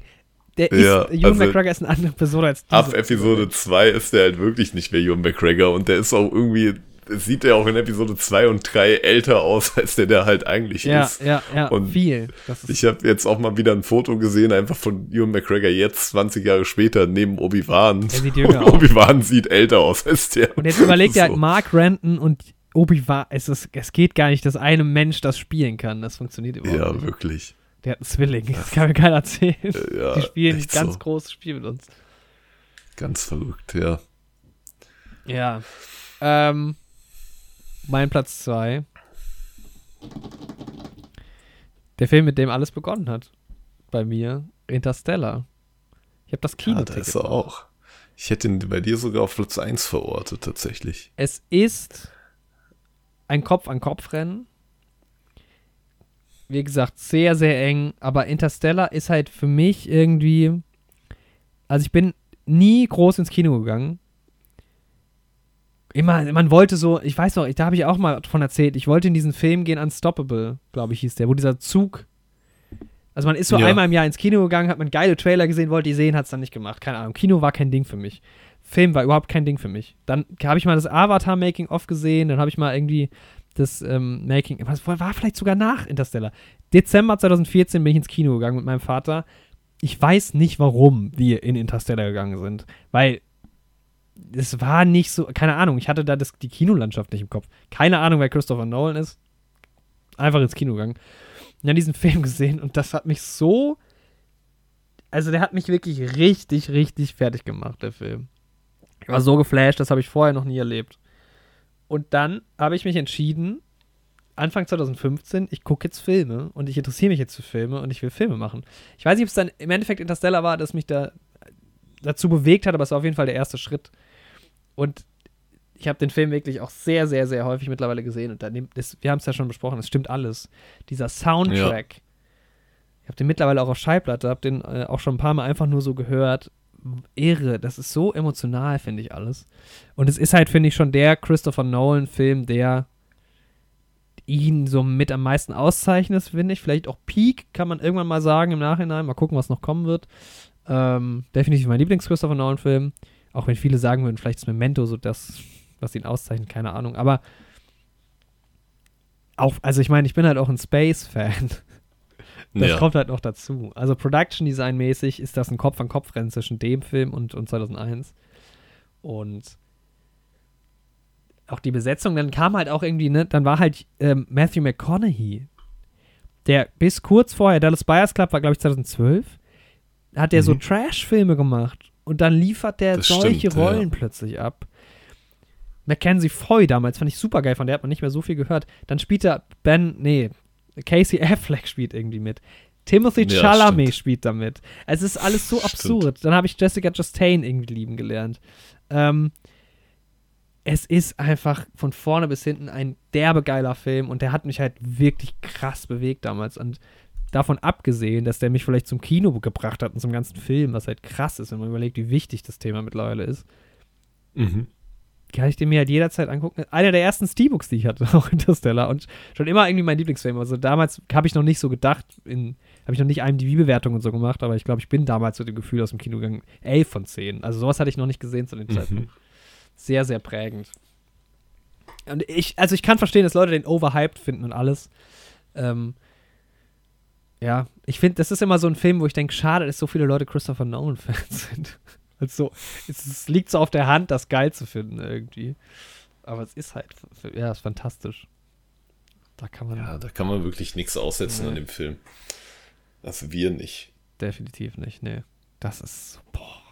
Liebe ich, liebe ich diesen Film. So geil. Wirklich krass. Ja. Sehr, ah, der, ah, mega, ja bleiben noch zwei übrig und bleiben noch irgendwie eine Handvoll, ja, die wir nicht mehr besprochen haben. Eine Handvoll haben. Honorable Mentions. Ja. Ich glaube, alle meine Honorable Mentions kann man dann auch getrost äh, in die Top 20 packen, würde ich sagen. Ähm, mhm. ja, mir fehlt fast noch einer, den ich auch noch aufschreiben könnte. Wir könnten mal mit deutschen Filmen anfangen, weil da hatten wir noch keinen einzigen, glaube ich. Das können wir machen. Ich habe einen deutschen Film tatsächlich Den mit drauf. Den habe ich auch mit drauf. Ähm, Manta Manta. Also viel bewegt damals. Ja, wirklich stark. Nee, Film. aber äh, es ist nicht Til Schweiger, es ist im Labyrinth des Schweigens. Mhm. Zum einen bei mir. Hast du den bei dir auch drin? Nee, den hätte ich tatsächlich auch mal mit draufnehmen ah, ja, können. Ja, ich hätte jetzt gedacht, dass das der ist. Ähm auch ein sehr geiler Film. Ich glaube, den hatte ich einfach nicht auf dem Schirm, als ich drüber nachgedacht habe. Nee, ich habe einen deutschen Film und der geht in eine ganz andere Richtung. Oh. Ja, also auch nicht. aber eine ganz andere. Bei Dings hast du nicht Bei gesehen, mir sind die ne? Honorable Mentions eher so Filme, die ich irgendwie persönlich super geil fand.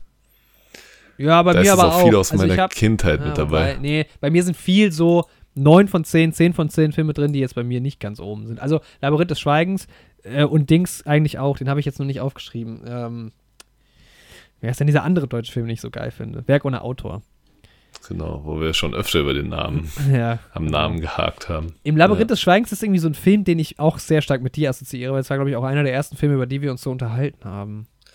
Ja, ich glaube, weil wir dann gerade über das Thema Film gesprochen haben und ich war da mit meinen Eltern drin, der wurde irgendwie in Darmstadt gezeigt und der Regisseur mhm. war auch da. Das war irgendwie auch ein ganz geiles Kinoerlebnis. Und ich glaube, aber da haben wir schon oft drüber spekuliert, weil ich habe die gleiche Erinnerung an den Film. Wer weiß, vielleicht waren wir auch gleichzeitig da. Vielleicht waren wir auch beide im Kino. Ähm, ja. Ist, ein, ist natürlich, was mich dann immer so ein bisschen ärgert, es sind halt, ja, also Werk und Autor nicht nur, aber klar thematisiert im Laureate Schweigens halt ähm, stark die, die ganze NS-Zeit und so. Und es sind halt immer die deutschen Filme, und, aber die machen es halt einfach gut. Also, ähm, ja. Ja, im Laureate Schweigens war lange Zeit, also hat mich richtig, richtig geflasht. Ähm, und sehr, also ich glaube, es war das erste Mal, dass ich so bewusst auch im Kino geweint habe, wenn ich mich so dran erinnere. Ähm, und ich glaube, das ist so in dem Alter auch nicht so selbstverständlich, weil da war ich halt auch noch jünger. Ich glaube, da öffnet man sich dann vielleicht, gut, manche machen es mehr, manche weniger. Mittlerweile passiert mir das relativ häufig. Ich lasse mich dann auch gerne ja. gehen. Mitreißen. So. Ich mich auch. Ah, ich habe noch das Boot. Auch, äh, auch Kriegsfilm. Anderer Krieg, aber ähm, das Boot ist halt auch einfach ein krasser Film. Also macht auch nicht so wahnsinnig Bock. Hat auch echt ein saubeschissenes Ende. Aber es ist wirklich ein krasser Film. Und ich habe halt auch noch so ein bisschen ja. Bezug, weil wir haben ja in der Originalkulisse dann selber nochmal einen Spielfilm gedreht. Ja, stimmt. Ähm, was natürlich irgendwie auch. Das ist auch ganz schönes geil. Erlebnis. Ja. ja. Ja, mein deutscher Film ist, geht wirklich in eine ganz, ganz andere Richtung. Es ist ähm, der dritte Werner-Teil. Oh, spannend, ja. Also, beziehungsweise die Werner-Reihe generell. Das war halt auch einfach irgendwie massiv Kindheit für mich.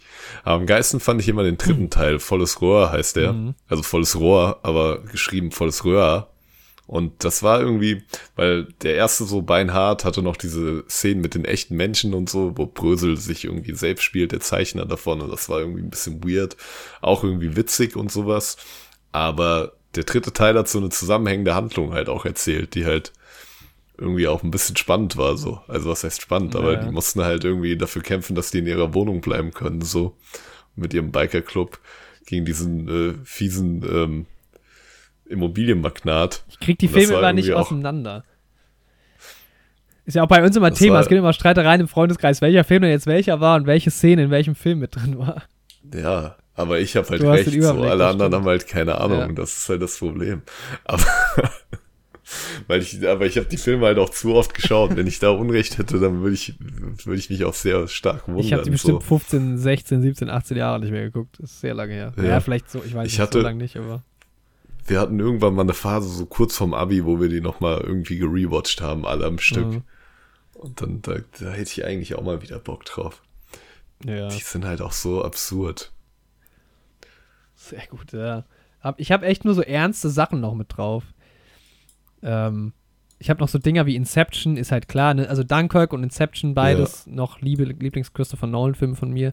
In Inception ist war mir immer mir zu. auch Inception. Ja, der war mhm. mir immer ein bisschen zu easy, aber er ist schon einfach wahnsinnig gut. Der ist geil besetzt, ist eine geile Story, ist ja. geil gemacht, da kann man nichts sagen. Echt so, aber bei Inception habe ich noch mehr dieses Christopher Nolan overhyped irgendwie. Mhm weil den fanden ja auch super viele Leute so extrem geil und ich fand den auch schon krass und sowas, aber Interstellar hat mich irgendwie noch mehr geflecht. Und ich habe auch The Prestige auch noch mit drauf, ja, weil ich ja, den auch einfach absolut. richtig geil finde. Ja. So. Der hat mich auch richtig wegen dem geflasht. Cast und ja. Da hatten wir auch lange irgendwie, das ist, verbinde ich auch mit unserer Freundschaft stark. The Prestige. Ja, weil wir uns Bowie. über den Film so unterhalten haben und auch erstmal eine Zeit lang uns gefragt haben, wie der Film eigentlich noch hieß und sowas. Ja, das war noch vor der Interstellar-Zeit. Ja, das Ding ist halt, ähm, dass ich habe Inception gesehen, da war ich noch kein Nolan-Fan, aber kannte schon so, da war es schon, war schon nach 2014, glaube ich, und das war ja ein Riesenfilm, Inception. Also Inception ist ja so Stellenwert ja. mit The Dark Knight. Lieben alle, finden alle super geil.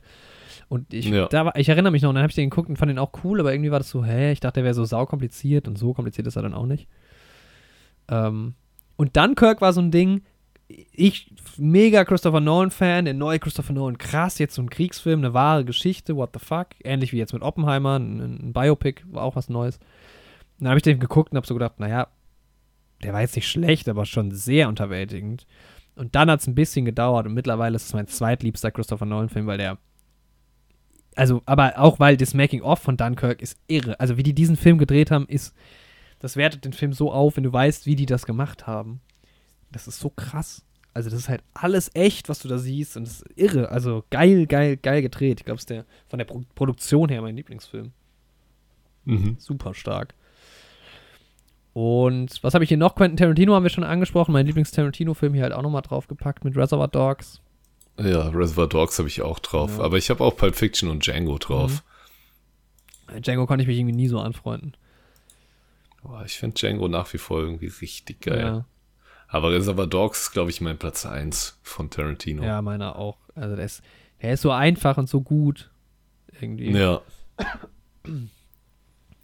Und dann habe ich hier noch stehen äh, 12 Angry Men, auch immer so ein Film, der bei mir lange in den Top 10 mal drin war, auf jeden Fall Top 20 Film, weil der einfach so, so ein Urklassiker, ne? Die Geschworenen, äh, ja. Äh, die zwölf Geschworenen. Ja, ja. Ähm, den will ich auch noch unbedingt schauen. Ja, Kammerspiel, äh, Jane Fonda, äh, Henry Fonda.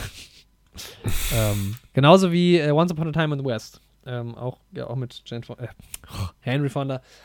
Ähm, sehr, sehr, sehr, sehr gute Filme. Once Upon a Time in the West ist auch einfach handwerklich und so. Ja. Wahnsinnig stark. Und noch zwei Filme, die wir schon besprochen haben im Podcast mit A Clockwork Orange und Der Marsianer. Der Marsianer, der erste Film, okay. den ich ganz alleine im Kino gesehen habe. Mittlerweile mache ich das sehr, sehr häufig, aber damals war das sehr krass für mich. Mhm. Ähm, ganz allein ins Kino zu fahren. Und das war auch so ein Film, da bin ich raus und habe gedacht, ja, Lieblingsfilm. Also. Ist für ja, den fand ich schon auch echt cool. Einer der ersten Filme, die ich mit Becky geschaut habe, so. Mhm. Stimmt, das hast du erzählt damals, ja. Also wie gesagt, da haben wir ja. äh, jeweils eine, eine, Folge zugemacht auch. Das, das sind war so geil. meine Honorable Mentions. Ja, ich habe noch Trial of the Chicago Seven. Oh ja, oh krass, dass der bei dir so weit oben landet, ja. Ja, irgendwie finde ich den, den, der Schnitt ist so geil. Ich finde Hast du den nochmal geil besetzt. Äh, ja, ich finde, ich habe den insgesamt dann dreimal geschaut. Ja, krass, ja. ja und bei mir ist auch immer so ein Indikator, immer wenn so ein Film ich den auch mit meinen Eltern schaue, dann heißt das, dass ich den schon sehr geil finde. So. Mhm. Also es gibt halt auch so Filme, die kann ich halt auch einfach nicht mit meinen Eltern schauen, auch wenn ich die super geil finde. So, meine Eltern haben halt einfach gar kein Fable für Sci-Fi oder Fantasy oder ja. sowas in irgendeiner Form. So, deswegen, so, ich sagen würde, ich finde Herr der Ringe super geil, so die haben die halt mit mir geschaut, als ich klein war, so für mich halt, aber ich glaube, die können dem halt irgendwie einfach nichts abgewinnen. Die haben da einfach gar keinen Bezug dazu. Aber solche Sachen, gerade auch so ein bisschen politischere Sachen und sowas, gehen mit denen immer. Und ja, ich finde den irgendwie, ist der, ich finde ihn von der Story geil. Es macht irgendwie auch auf eine wichtige Sache aufmerksam. Mhm. Es zeigt auch irgendwie so ein bisschen die Möglichkeiten und Grenzen von einem Rechtssystem und was da so abgeht und sowas. Ich meine, in dem Fall war das halt ein sehr prominenter Fall, wie die Justiz versagt hat und sowas, aber ja, es regt einfach auch viel zum Nachdenken an und es ist auch irgendwie geil besetzt. Also gerade so Sascha Baron Cohen hat mich halt auch mal das erste Mal, dass ich den in so einer ernsten Rolle gesehen habe, hat mich trotzdem super überzeugt. Alles geil. Ja, die, also ab, abgefahren ist halt Jeremy Strongs Rolle und mittlerweile ähm, habe hab ich ihn ja viel mehr drin aus Succession, was halt, mhm. also unterschiedlicher kann es nicht sein. Das ja. ist so witzig dass er diesen Hippie ja, ich mag Jeremy Strong auch sehr, sehr gerne, ja. Er ist sehr strong. Ja. Ja, geil. Ja. Platz 1. Also, ich meine, mein Platz 1 kannst du dir denken. Was ist denn dein Platz 1? Was haben wir jetzt noch nicht? Oh, ich habe noch Honorable Mentions ah, okay. tatsächlich. also, ja, gerne, ja. gerne. Ich habe noch einige Kinderfilme tatsächlich, Stimmt, die mich irgendwie immer begleiten werden. Ja. Ich habe die Unglaublichen halt irgendwie da stellvertretend für Pixar auch, aber ich glaube, das ist so mein der Favorite. Aber habe ich auch schon oft genug drüber gesprochen. Ich habe noch zwei Folge. andere. Genau. Aber ich habe zwei andere Kinderfilme. Das ist einmal der SpongeBob-Film, den ich auch super geil fand. Und dann ist es ähm, Asterix erobert Rom, habe ich jetzt mal stellvertretend. Ähm, aber für die ganzen Asterix-Filme genommen. Ich war ja früher riesen Asterix-Fan. Zufälligerweise hat mir auch heute ein Kumpel einfach ein Bild geschickt von mir und sich, also von sich und mir und noch ein paar anderen Freunden, wie wir als Kinder bei mir im Wohnzimmer hocken und Asterix gucken. Und wir hatten damals immer so eine, so, so längliche Kissen, auf die wir uns immer draufgesetzt haben. Da erinnere ich mich auch noch ganz stark dran. Und dieses, ja, war immer geil. Da haben wir immer bei mir gechillt und Asterix geschaut. Ich habe die Filme auch gefühlt wöchentlich einmal geschaut, alle. Krass. Ich kannte die auch komplett in- und auswendig so, aber das war ein Riesending, Asterix bei mir. Wir haben auch immer versucht, den Zaubertrank nachzubrauen, dann im Sommer und sowas. Und haben auch nur Asterix gespielt. Und Jim Knopf halt, aber das ist halt kein Film. So, also mittlerweile gibt es auch einen Film dazu, aber das war halt ja. halt vor allem damals dieses Augsburger Puppenkiste-Ding ja, ja. und die Bücher und die Animationsserie gab es ja auch noch irgendwie im Kinderkanal.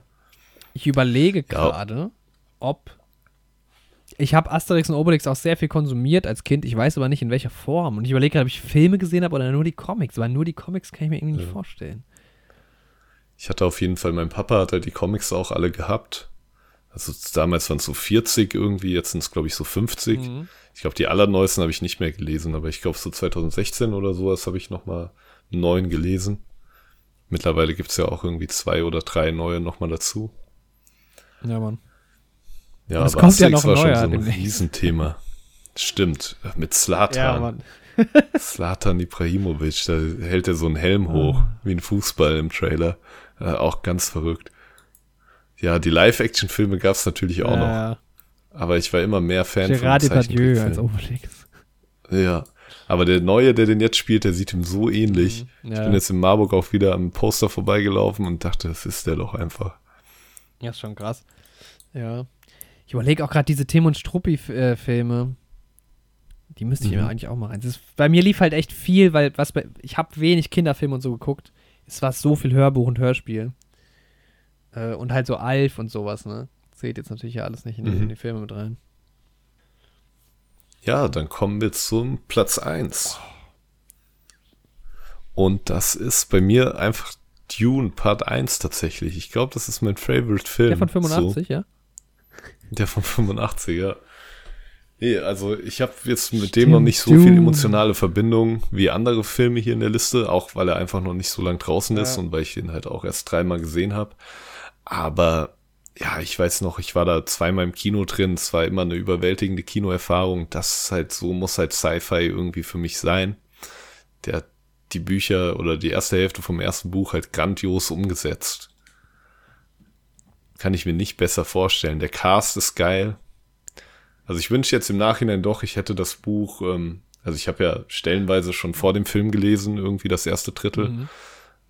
Ich wünsche, ich hätte jetzt vielleicht das Buch doch komplett vor dem Film irgendwie schon gelesen.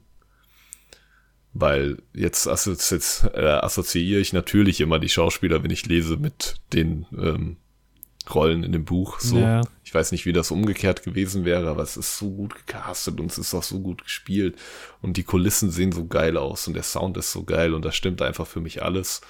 Und ja, dieser Film ist wirklich, ich habe diesen Film gesehen und habe mir wirklich gedacht, jo, das ist halt das, was ich irgendwie immer mein Leben lang oder seit ich Erwachsener bin, äh, von Star Wars wollte, so, was mir immer irgendwie bei den neuen Star Wars Teilen gefehlt hat. Und dann war es halt da und dann war ich halt einfach zufrieden, so. Ja, ich hatte Dune auch auf meinen, weil, ähm, weil man kann ja gerade mal sagen, wir haben im Podcast wurden dreimal 10 von 10 Punkte vergeben. Ne, viermal. Ähm, einmal waren wir uns einig bei T2. Für Transporting haben wir beide 10 von 10 gegeben. Das ist auch der bestbewerteste Film von uns.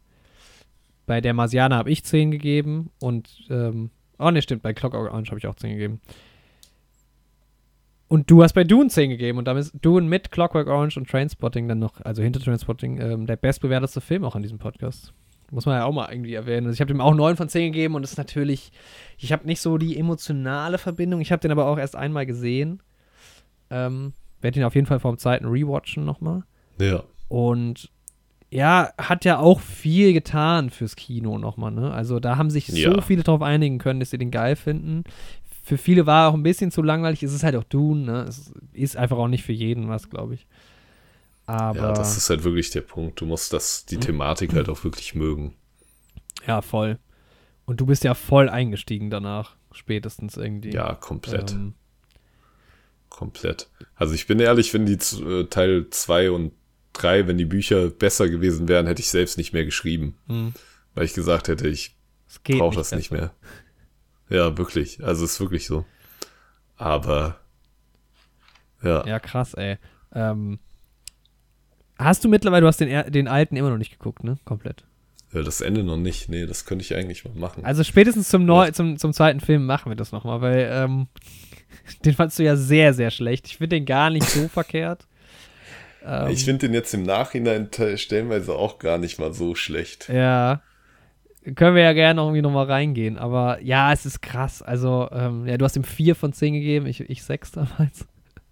Weil ich meine, es sind halt ein paar Szenen in dem Film schon am Anfang, die im, im Buch dann erst später kommen und sowas. Ja.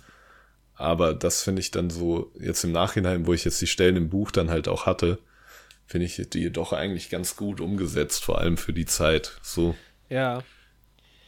Ist ja doch geil besetzt. Ich finde halt irgendwie die, ja, so beide, die Hakonnen und sowas. Ich glaube, die stören mich im Endeffekt tatsächlich so ein bisschen am meisten, dass die so von ihrem Design irgendwie eher ulkig und sowas ja. sind. Vielleicht kam das in der Zeit auch anders rüber, vielleicht hat man die da irgendwie als bedrohlicher empfunden oder sowas, aber ich fand, wie die Hakonnen halt umgesetzt wurden jetzt in dem neuen Film so super geil. Absolut, ja. Was da noch kommt, ich bin, ich bin sehr gespannt. Also, ähm, wir haben den Trailer immer noch nicht aufgenommen. Äh, also unsere Meinung dazu. Ich bin vom Trailer noch so ein bisschen irritiert vom zweiten jetzt.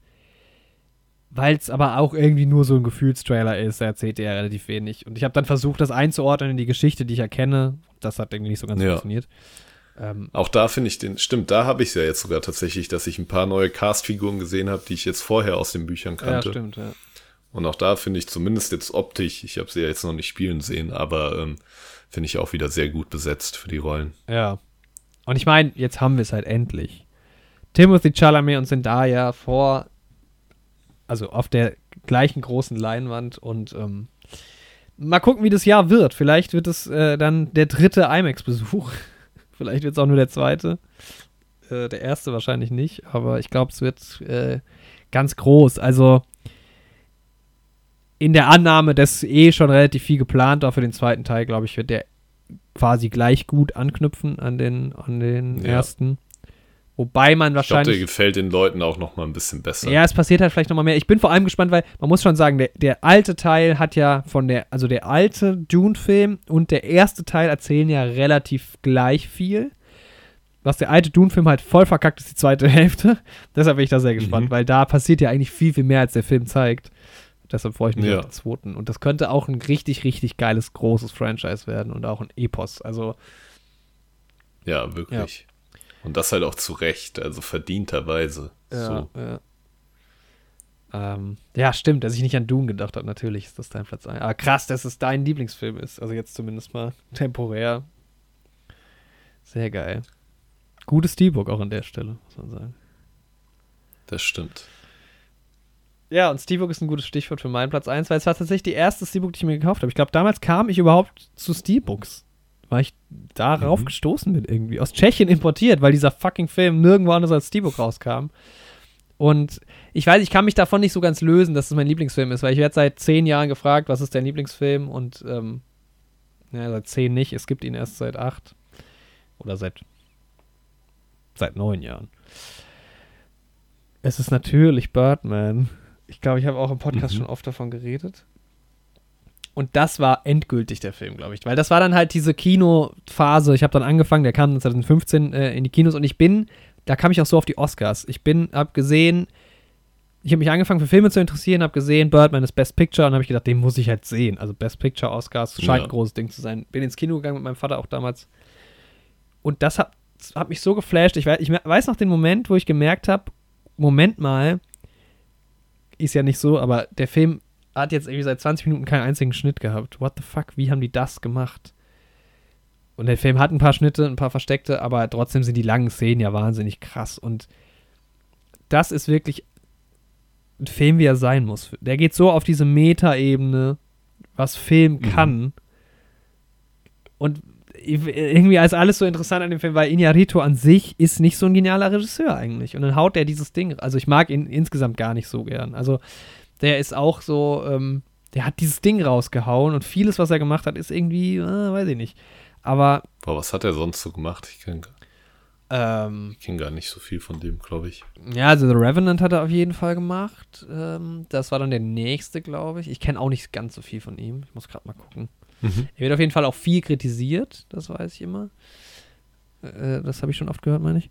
Ähm, genau, Beautiful hat er gemacht mit ähm, Javier Bardem.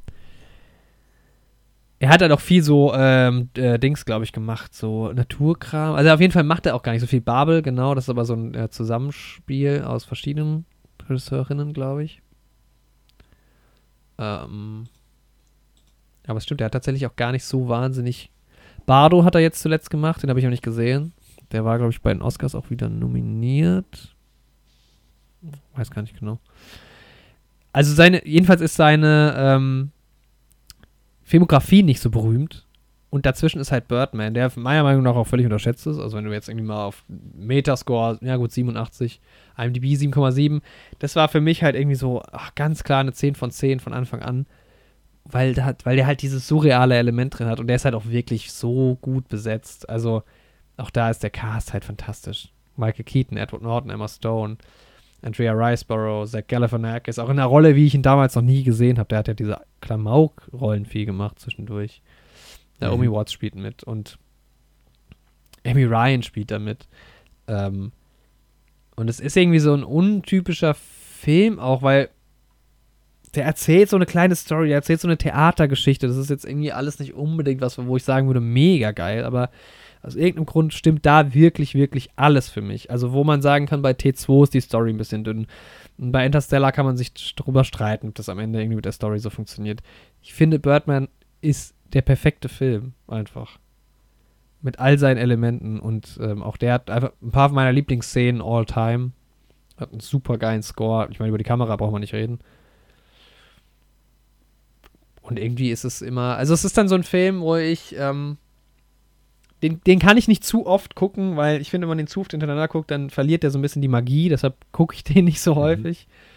Ähm, weil der sich halt eben jetzt im Vergleich zu einem The Italian Job, dann kannst du halt 100.000 Mal gucken. Macht halt immer noch Spaß. Weil er halt nicht so eine Qualität halt ja. irgendwie hat, aber der hat irgendwie so eine andere Qualität. Der ist halt echt, also die Dialoge sind irre. Ja, und das ist halt, ja, der ist jetzt wirklich schon sehr, sehr lang mein Platz 1. Und irgendwie ist es dann, man hat ja so eine Beziehung zu seinem Lieblingsfilm auch irgendwann. Also jetzt eigentlich das Gegenteil das von stimmt, deinem ja. Platz 1, aber irgendwie so, irgendwann mal zu sagen, ja, Birdman ist nicht mehr mein Lieblingsfilm, weiß ich gar nicht, ob das, das halt nicht, ja. überhaupt passieren wird. Ja. Krasser Film, ey. Ja. Das war unsere top Und wir haben noch nie über Birdman geredet im, im, im Podcast. Das Vielleicht stimmt. können ich wir muss das den auch, auch unbedingt nochmal schauen. Wir haben den auch bei mir im Keller ja, damals geschaut. Haben wir den direkt im Anschluss zu die Ich glaube schon. Ich weiß nur, dass ich saumüde Du bist auch war, eingeschlafen. Wir haben den dann am nächsten Tag nochmal ja. geguckt. Nochmal weitergeguckt, ja. ja. Ich fand den trotzdem nice, aber ich musste, den, ich, das war das einzige Mal, dass ich den geguckt habe. Das heißt, ich musste Ach, den auf jeden Fall nochmal gucken, ja. Ja. Ja, vielleicht bekomme ich heute Abend noch Besuch, vielleicht nicht. Dann werde ich auf jeden Fall mal einen Film mir reinziehen. Von denen, von den genannten. Waren ja jetzt echt viele, viele dabei. Viele, viele geile Filme, also muss man sagen. Ähm, das war eine sehr schöne Mischung. Also, wenn ihr da nicht einen rausgezogen habt, wo ihr sagt, ach, das klingt interessant, den will ich gucken, dann seid ihr vielleicht hier im Podcast falsch. Dann habt ihr vielleicht die letzten äh, drei Stunden eures Lebens. Nee, ihr wurdet ja vielleicht auch unterhalten. Wir, wir freuen uns auf jeden Fall, dass ihr zugehört habt. Ja, auf weitere vier Auf Jahre. Auf weitere vier Jahre und, und, neue Lieblingsfilme, die kommen, wer weiß. Vielleicht ist ja Malcolm Marie das nächste Mal in den Top Ten dabei. Das stimmt. Checkt doch mal hier die ganzen Links aus. Schreibt doch mal eure Lieblingsfilme in unser Forum auf die Website. Oder auch gerne auf Social Media oder andere Plattformen. Ja. Schreibt uns mal. Und wenn ihr uns was besonders Schönes, Witziges schreibt, was Schönes oder was Witziges oder beides oder was auch immer, dann kommt das auch hier in die Folge mit rein, Leute. Und wenn ihr Glück habt, dann werdet ihr sogar die, die Podcast-Beschreibung. ja, das kann auch sein, natürlich. Fandest du uns heute selbstgefällig? Ja. Ich meine, wir haben schon auf eine sehr, sehr guten, gute Art und Weise. Sehr guten ja. Filmgeschmack. Hat man ja jetzt gemerkt, ne? Also. Die Filmkonnoisseure. Ähm, guter Filmgeschmack aber auch sehr gut darin, selbstgefällig zu sein. Ja, definitiv. Erstaunlich gut. Definitiv, ja. Ähm, ja, ich freue mich aber nur drauf, dass wir vielleicht ein paar von den Filmen. Ich meine, meine Top 10 haben wir jetzt im Podcast besprochen. Genau zwei. Also von daher. Da ist noch ein ja, bisschen. Bei mir ein kleines bisschen mehr. Aber auch nur so drei, vier, ja. oder? Obwohl. Wenn überhaupt. Ja, drei, glaube ich, ja. ja. Nee, stimmt, König der Löwen zählt auch gar nicht so richtig. Ja, es Eben. sind gar nicht, es sind echt auch nicht so viele, ja. Ja, auch so Dinge, also große Dinge wie Shawshank oder sowas. Ja. Noch nicht. Äh, ja. ja. da kommt noch einiges auf euch zu. Hört euch die Dune-Folge an. Da habt ihr es. Das waren jetzt vier Jahre in drei Stunden. Vier, oh. vier Jahre und sehr, sehr viele Filme. Ja. Es war mal wieder eine sehr, sehr lange Aufnahme. Früher nichts Besonderes, mittlerweile. Ah, mein Hals hat gut durchge... Dreimal so lang. Ja. Das stimmt. muss ich sagen. Kongratulations an deinen Hals. Das war vielleicht die Tee-Kaffee-Mischung. Wahrscheinlich. Vielleicht ist das äh, wohltuend für den Hals. Ja. Mit, ja. Eine Top 5 an der Stelle äh, ersparen wir euch mal. Genau, wir hatten heute genug Listen. Äh, heute gibt es auch, äh, die Geschichte geht nicht weiter. Das war nämlich mal eine Geburtstag-Sonderfolge. Yes. Und da gönnen wir uns auch mal einen Urlaub. Aber nächste Woche geht's hier ganz regulär weiter mit einer Top-5-Liste, mit einem Teil von der Geschichte, auf die ihr auch brennt, äh, zu erfahren, worum es da geht. Ich muss mich selbst erstmal wieder reinlesen, bevor ich da weiterschreiben kann. ähm, ja, ich habe ja. noch eine Causa Eichhörn. Das Eichhörnchen, das Terror-Eichhörnchen, darüber oh. werde ich dann nächste Woche berichten. Vielleicht gibt es einen neuen Sehr Café. Ähm, ich schließe dieses Buch und ja, ich glaube, nach drei Stunden ist gar nicht mehr so viel zu sagen, ne? Nee, wir wünschen euch einen schönen Sommer. Wir hören uns nächste Woche. Macht's gut. Wir verabschieden uns aus euren Ohren. So nämlich. Tschüss. And that was it.